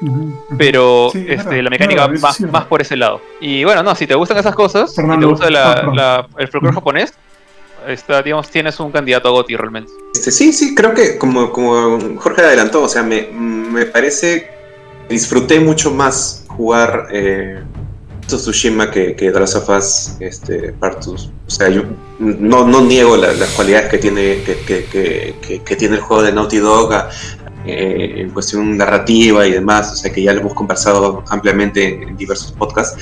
Este, pero Ghost of Tsushima lo siento más juego, o sea, lo siento más divertido, más entretenido, más, o sea, me gusta, o sea, como es un juego largo, o sea, durante estas últimas dos semanas, o sea, yo esperaba acabar mi hora de chamba para seguir jugando, o sea, me, me gustaba jugar, o sea, me gustaba seguir. Y, y- y es un feeling este, que creo que va, con, va, va, va a ir este, esta ola de gente que quedó tan descontenta con, con la historia de, de, de Last of Us y que cuestionó N cosas del juego y eso. Creo que este juego tiene esa historia que sí puede disfrutar todo el mundo, porque es una historia épica, historia este, con, con, con, emoción, emotividad, o sea, es un, es un tipo de historia mucho más, este, más, más digerible, digamos, que, que la historia que presenta este, Last of Us. Entonces, por eso creo que, siendo todas esas características, o sea, si me dicen cuál de los dos me recomiendas, definitivamente te iría a, a- me inclino por, por Ghost of Tsushima, ¿no? Este, el, el- el otro es un- una experiencia que deberían jugar todas las personas y, y demás, etc, etc. Pero un juego mucho más digerible, mucho más entretenido y, y- y llevable es este Ghost of Tsushima, definitivamente. Gracias, Fernando. De hecho, yo también, este, si bien he tratado como que de ser la otra cara de la moneda aquí en, en el podcast de hoy, es porque si bien yo también disfruté mucho, mucho de of Tsushima, creo que es un gran juego y definitivamente contendiente a, a cualquier lista de juego del año de, de Kigli o de cualquier otro medio, porque es un gran juego. Este, habían algunas cosas que de repente a mí no me convencieron tanto como ustedes, pero es paja tener como que este espacio para poder debatir ellas y ver, este, no sé, pues no qué puntos medios encontramos o qué fortalezas en verdad tiene el juego y qué otras de repente no tanto. Así que siempre es como que un placer poder hablar de eso. Y antes nada, de despedirnos, darle este, el agradecimiento otra vez, y no sé por qué no veo ahí el logo, mi estimado Benito, en los controles, a los amigos de Ahí está. Por este, ser los, los auspiciadores del podcast. Recuerden amigos que este tiene diferentes, es, diferentes ahorita, diferentes opciones, diferentes opciones para tus fines de semana con cerveza, con chelita, con cerveza tradicional. Esperen, acá un justo quiero comentarles. Acá está. Brewdog tiene como que un nuevo diseño para las para sus conocidas cervezas, para Panipa, para la PLL, para el Elvis Juice y para obviamente el Jack Hammer, que es una de las chelas un poquito más amargas, que, ahora sé que son las favoritas de Fernando. No tengo acá ahorita el número. Ari, ¿tienes ahí el número de Brewdog para que me Sí, puedas claro apoyar que sí. un segundo con el. Sí, sí, claro que sí, chicos. No se olviden que pueden encontrar a la gente de Brudos Perú en Instagram con el mismo nombre, Brudos Perú. Eh, los pueden contactar para delivery por WhatsApp al 958-192-425 y al 9728-26204. Los el delivery y el pedido se hace solamente para mayores de 18 años. Y recuerden que el consumo de bebidas alcohólicas en exceso es dañino para la salud. Gracias Brewdog nuevamente y nada chicos, este, gracias por acompañarnos a todos durante esta emisión del episodio. No hemos leído los comentarios en esta, este, en esta, esta vez porque hemos estado bastante concentrados en la conversación, pero para leerlos rapidito algunos que tengo acá es eh, de qué juego estamos hablando. Estamos hablando de Ghost of Tsushima. Acá Martín dice yo recién lo estoy jugando, la historia está muy buena y los gráficos, aunque y los gráficos, aunque el único inconveniente es la cámara cuando ataca se mueve mucho. Bueno, Martín es de los míos, gracias Martín. Martín Dufos dice saludos. Pablo acá dice, ¿cuál es mejor, of Tsushima o The Last of Us Parte 2? Creo que acá cada uno eh, de alguna manera ha intentado responder esa pregunta. Y, o sea, con cualquiera de los dos eres un ganador. O sea, los dos juegos los vas a disfrutar y creo que los dos tienen, no sé, suficientes recursos para ser considerados grandes juegos y nominados a juegos del año 2020. Y nada, chicos, creo que con esto llegamos al final del episodio. Antes de despedirnos, quiero agradecer a Fernando por, la, por, bueno, por ser el primero de nuestros invitados eh, de esta temporada de nuestro podcast. Gracias, Fernando, por acudir a la batiseñal, mi estimado. Sabes que acá te apreciamos bastante y obviamente cualquier colab- colaboración que necesites de nuestra parte, más que bienvenida. Y de hecho te vamos a llamar para una segunda, este, un segundo título en Versus, ya que para el final de Versus, chicos, este, los nuestros streams de peleas que hacemos todos los fines de semana, eh, Brewdog se va, se va, bueno, va, a romper el chanchito y va a apoyarnos con un 12 pack para el ganador. 12 pack de cualquiera de los sabores que tienen. Así que aprovechen y busquen el más carito de todos, muchachos, para que los amigos de Brewdog pongan el, rico premio del final del torneo. Fernando, ¿dónde te encontramos? ¿Dónde te leemos? ¿Dónde te vemos? ¿Dónde haces, dónde haces tus streams? Por favor, dinos para que pueda mandarte este, las estrellas para tener los things de tu parte. nada, nada, Este, yo, muchas gracias antes que nada por la invitación. Este, es un placer siempre este, reunirme con, gente y amigos que, comparten este gusto con los videojuegos. Eso es para mí lo primordial. Este, y, nada, o sea, si quieren leer mis notas, yo estoy en, la web de en la sección blogs, encuentran ahí en más consolas, sino de frente en Facebook y Twitter como más consolas, ¿no? Ahí están principalmente mis textos y en, este, aparte colaboro con el, con el podcast de Pro Gamer, que también está en la web de RPP, la sección podcast, ahí encuentran este, todos los, este, los podcasts de la radio y entre ellos está este, Pro Gamer, ¿no? Y también junto con Junior y los chicos este, también este, colaboro en el podcast de Parallax, ¿no? Que también sale los fines de semana. Este, y nada, simplemente como un pequeño cherry, este, este, esta semana, hoy día, bueno, que he, publicado un, este, un informe bien extenso citando a varios, a varios este, periodistas de, Latinoamérica que, hablamos acerca de lo que, este, con, por qué este triunfo de PlayStation 4 en la generación, qué, qué cosa hizo bien o qué hizo mal a la competencia. Ha sido una, una gran, este, una gran lección para, para, poder este, en verdad juntar a todos. Ha sido un trabajo este, grande, pero salió un informe muy bacán que llegó hasta, hasta, hasta la cabeza de Sony que, que me, han, reportado de que han leído. Entonces, este, nada, pueden leerla ahí en el blog, como saben. Y, y nada, felicitaciones a ustedes chicos, en verdad sigan adelante, que, es en verdad un trabajo grande y serio que están haciendo. Gracias, Fernando. Eh, bueno, ante todo, gracias, Fernando, por acompañarnos, gracias por tus palabras y gracias a todos, chicos, los que han estado con nosotros, igual a los que estamos acá presentes, a Jorge, a Johan, a Benito también. Y ya será, nos veremos la próxima semana. Recuerden que mm, aún no tenemos el tema definido, pero tenemos cosas importantes o interesantes, al menos la próxima semana. Que el 23, si no me equivoco, es el evento de Xbox, pero ya estaremos conversando de eso más adelante. Así que pásenlo bien y nos estamos viendo. Eh, bueno, yo más que nada eh, quiero agradecerle a Fernando por habernos acompañado esta noche. De verdad ha sumado bastante a la discusión de Gozo Tsushima. Espero que podamos tenerte en casa nuevamente. Y gracias a todos los que nos han estado acompañando en todo el stream. Este, y nos vemos la próxima semana de todas maneras para ver qué novedades nos trae el mundo de los videojuegos este fin de semana y lo que pasa en la semana. Bueno, otra vez este, gracias por bueno, primero que nada, gracias Fernando por, venir al programa, este nuestro programa número 10, ya es como un primer pequeño hito, creo yo, de, de programas de sin, sin parar, ¿no? Y no sé si no sé, yo, yo me tomé un descanso una vez, entonces he estado en 9, no sé, creo que Johan nunca ha descansado, no estoy seguro, pero nada, es un primer paso, es un primer paso bien, bien grande, bien fuerte.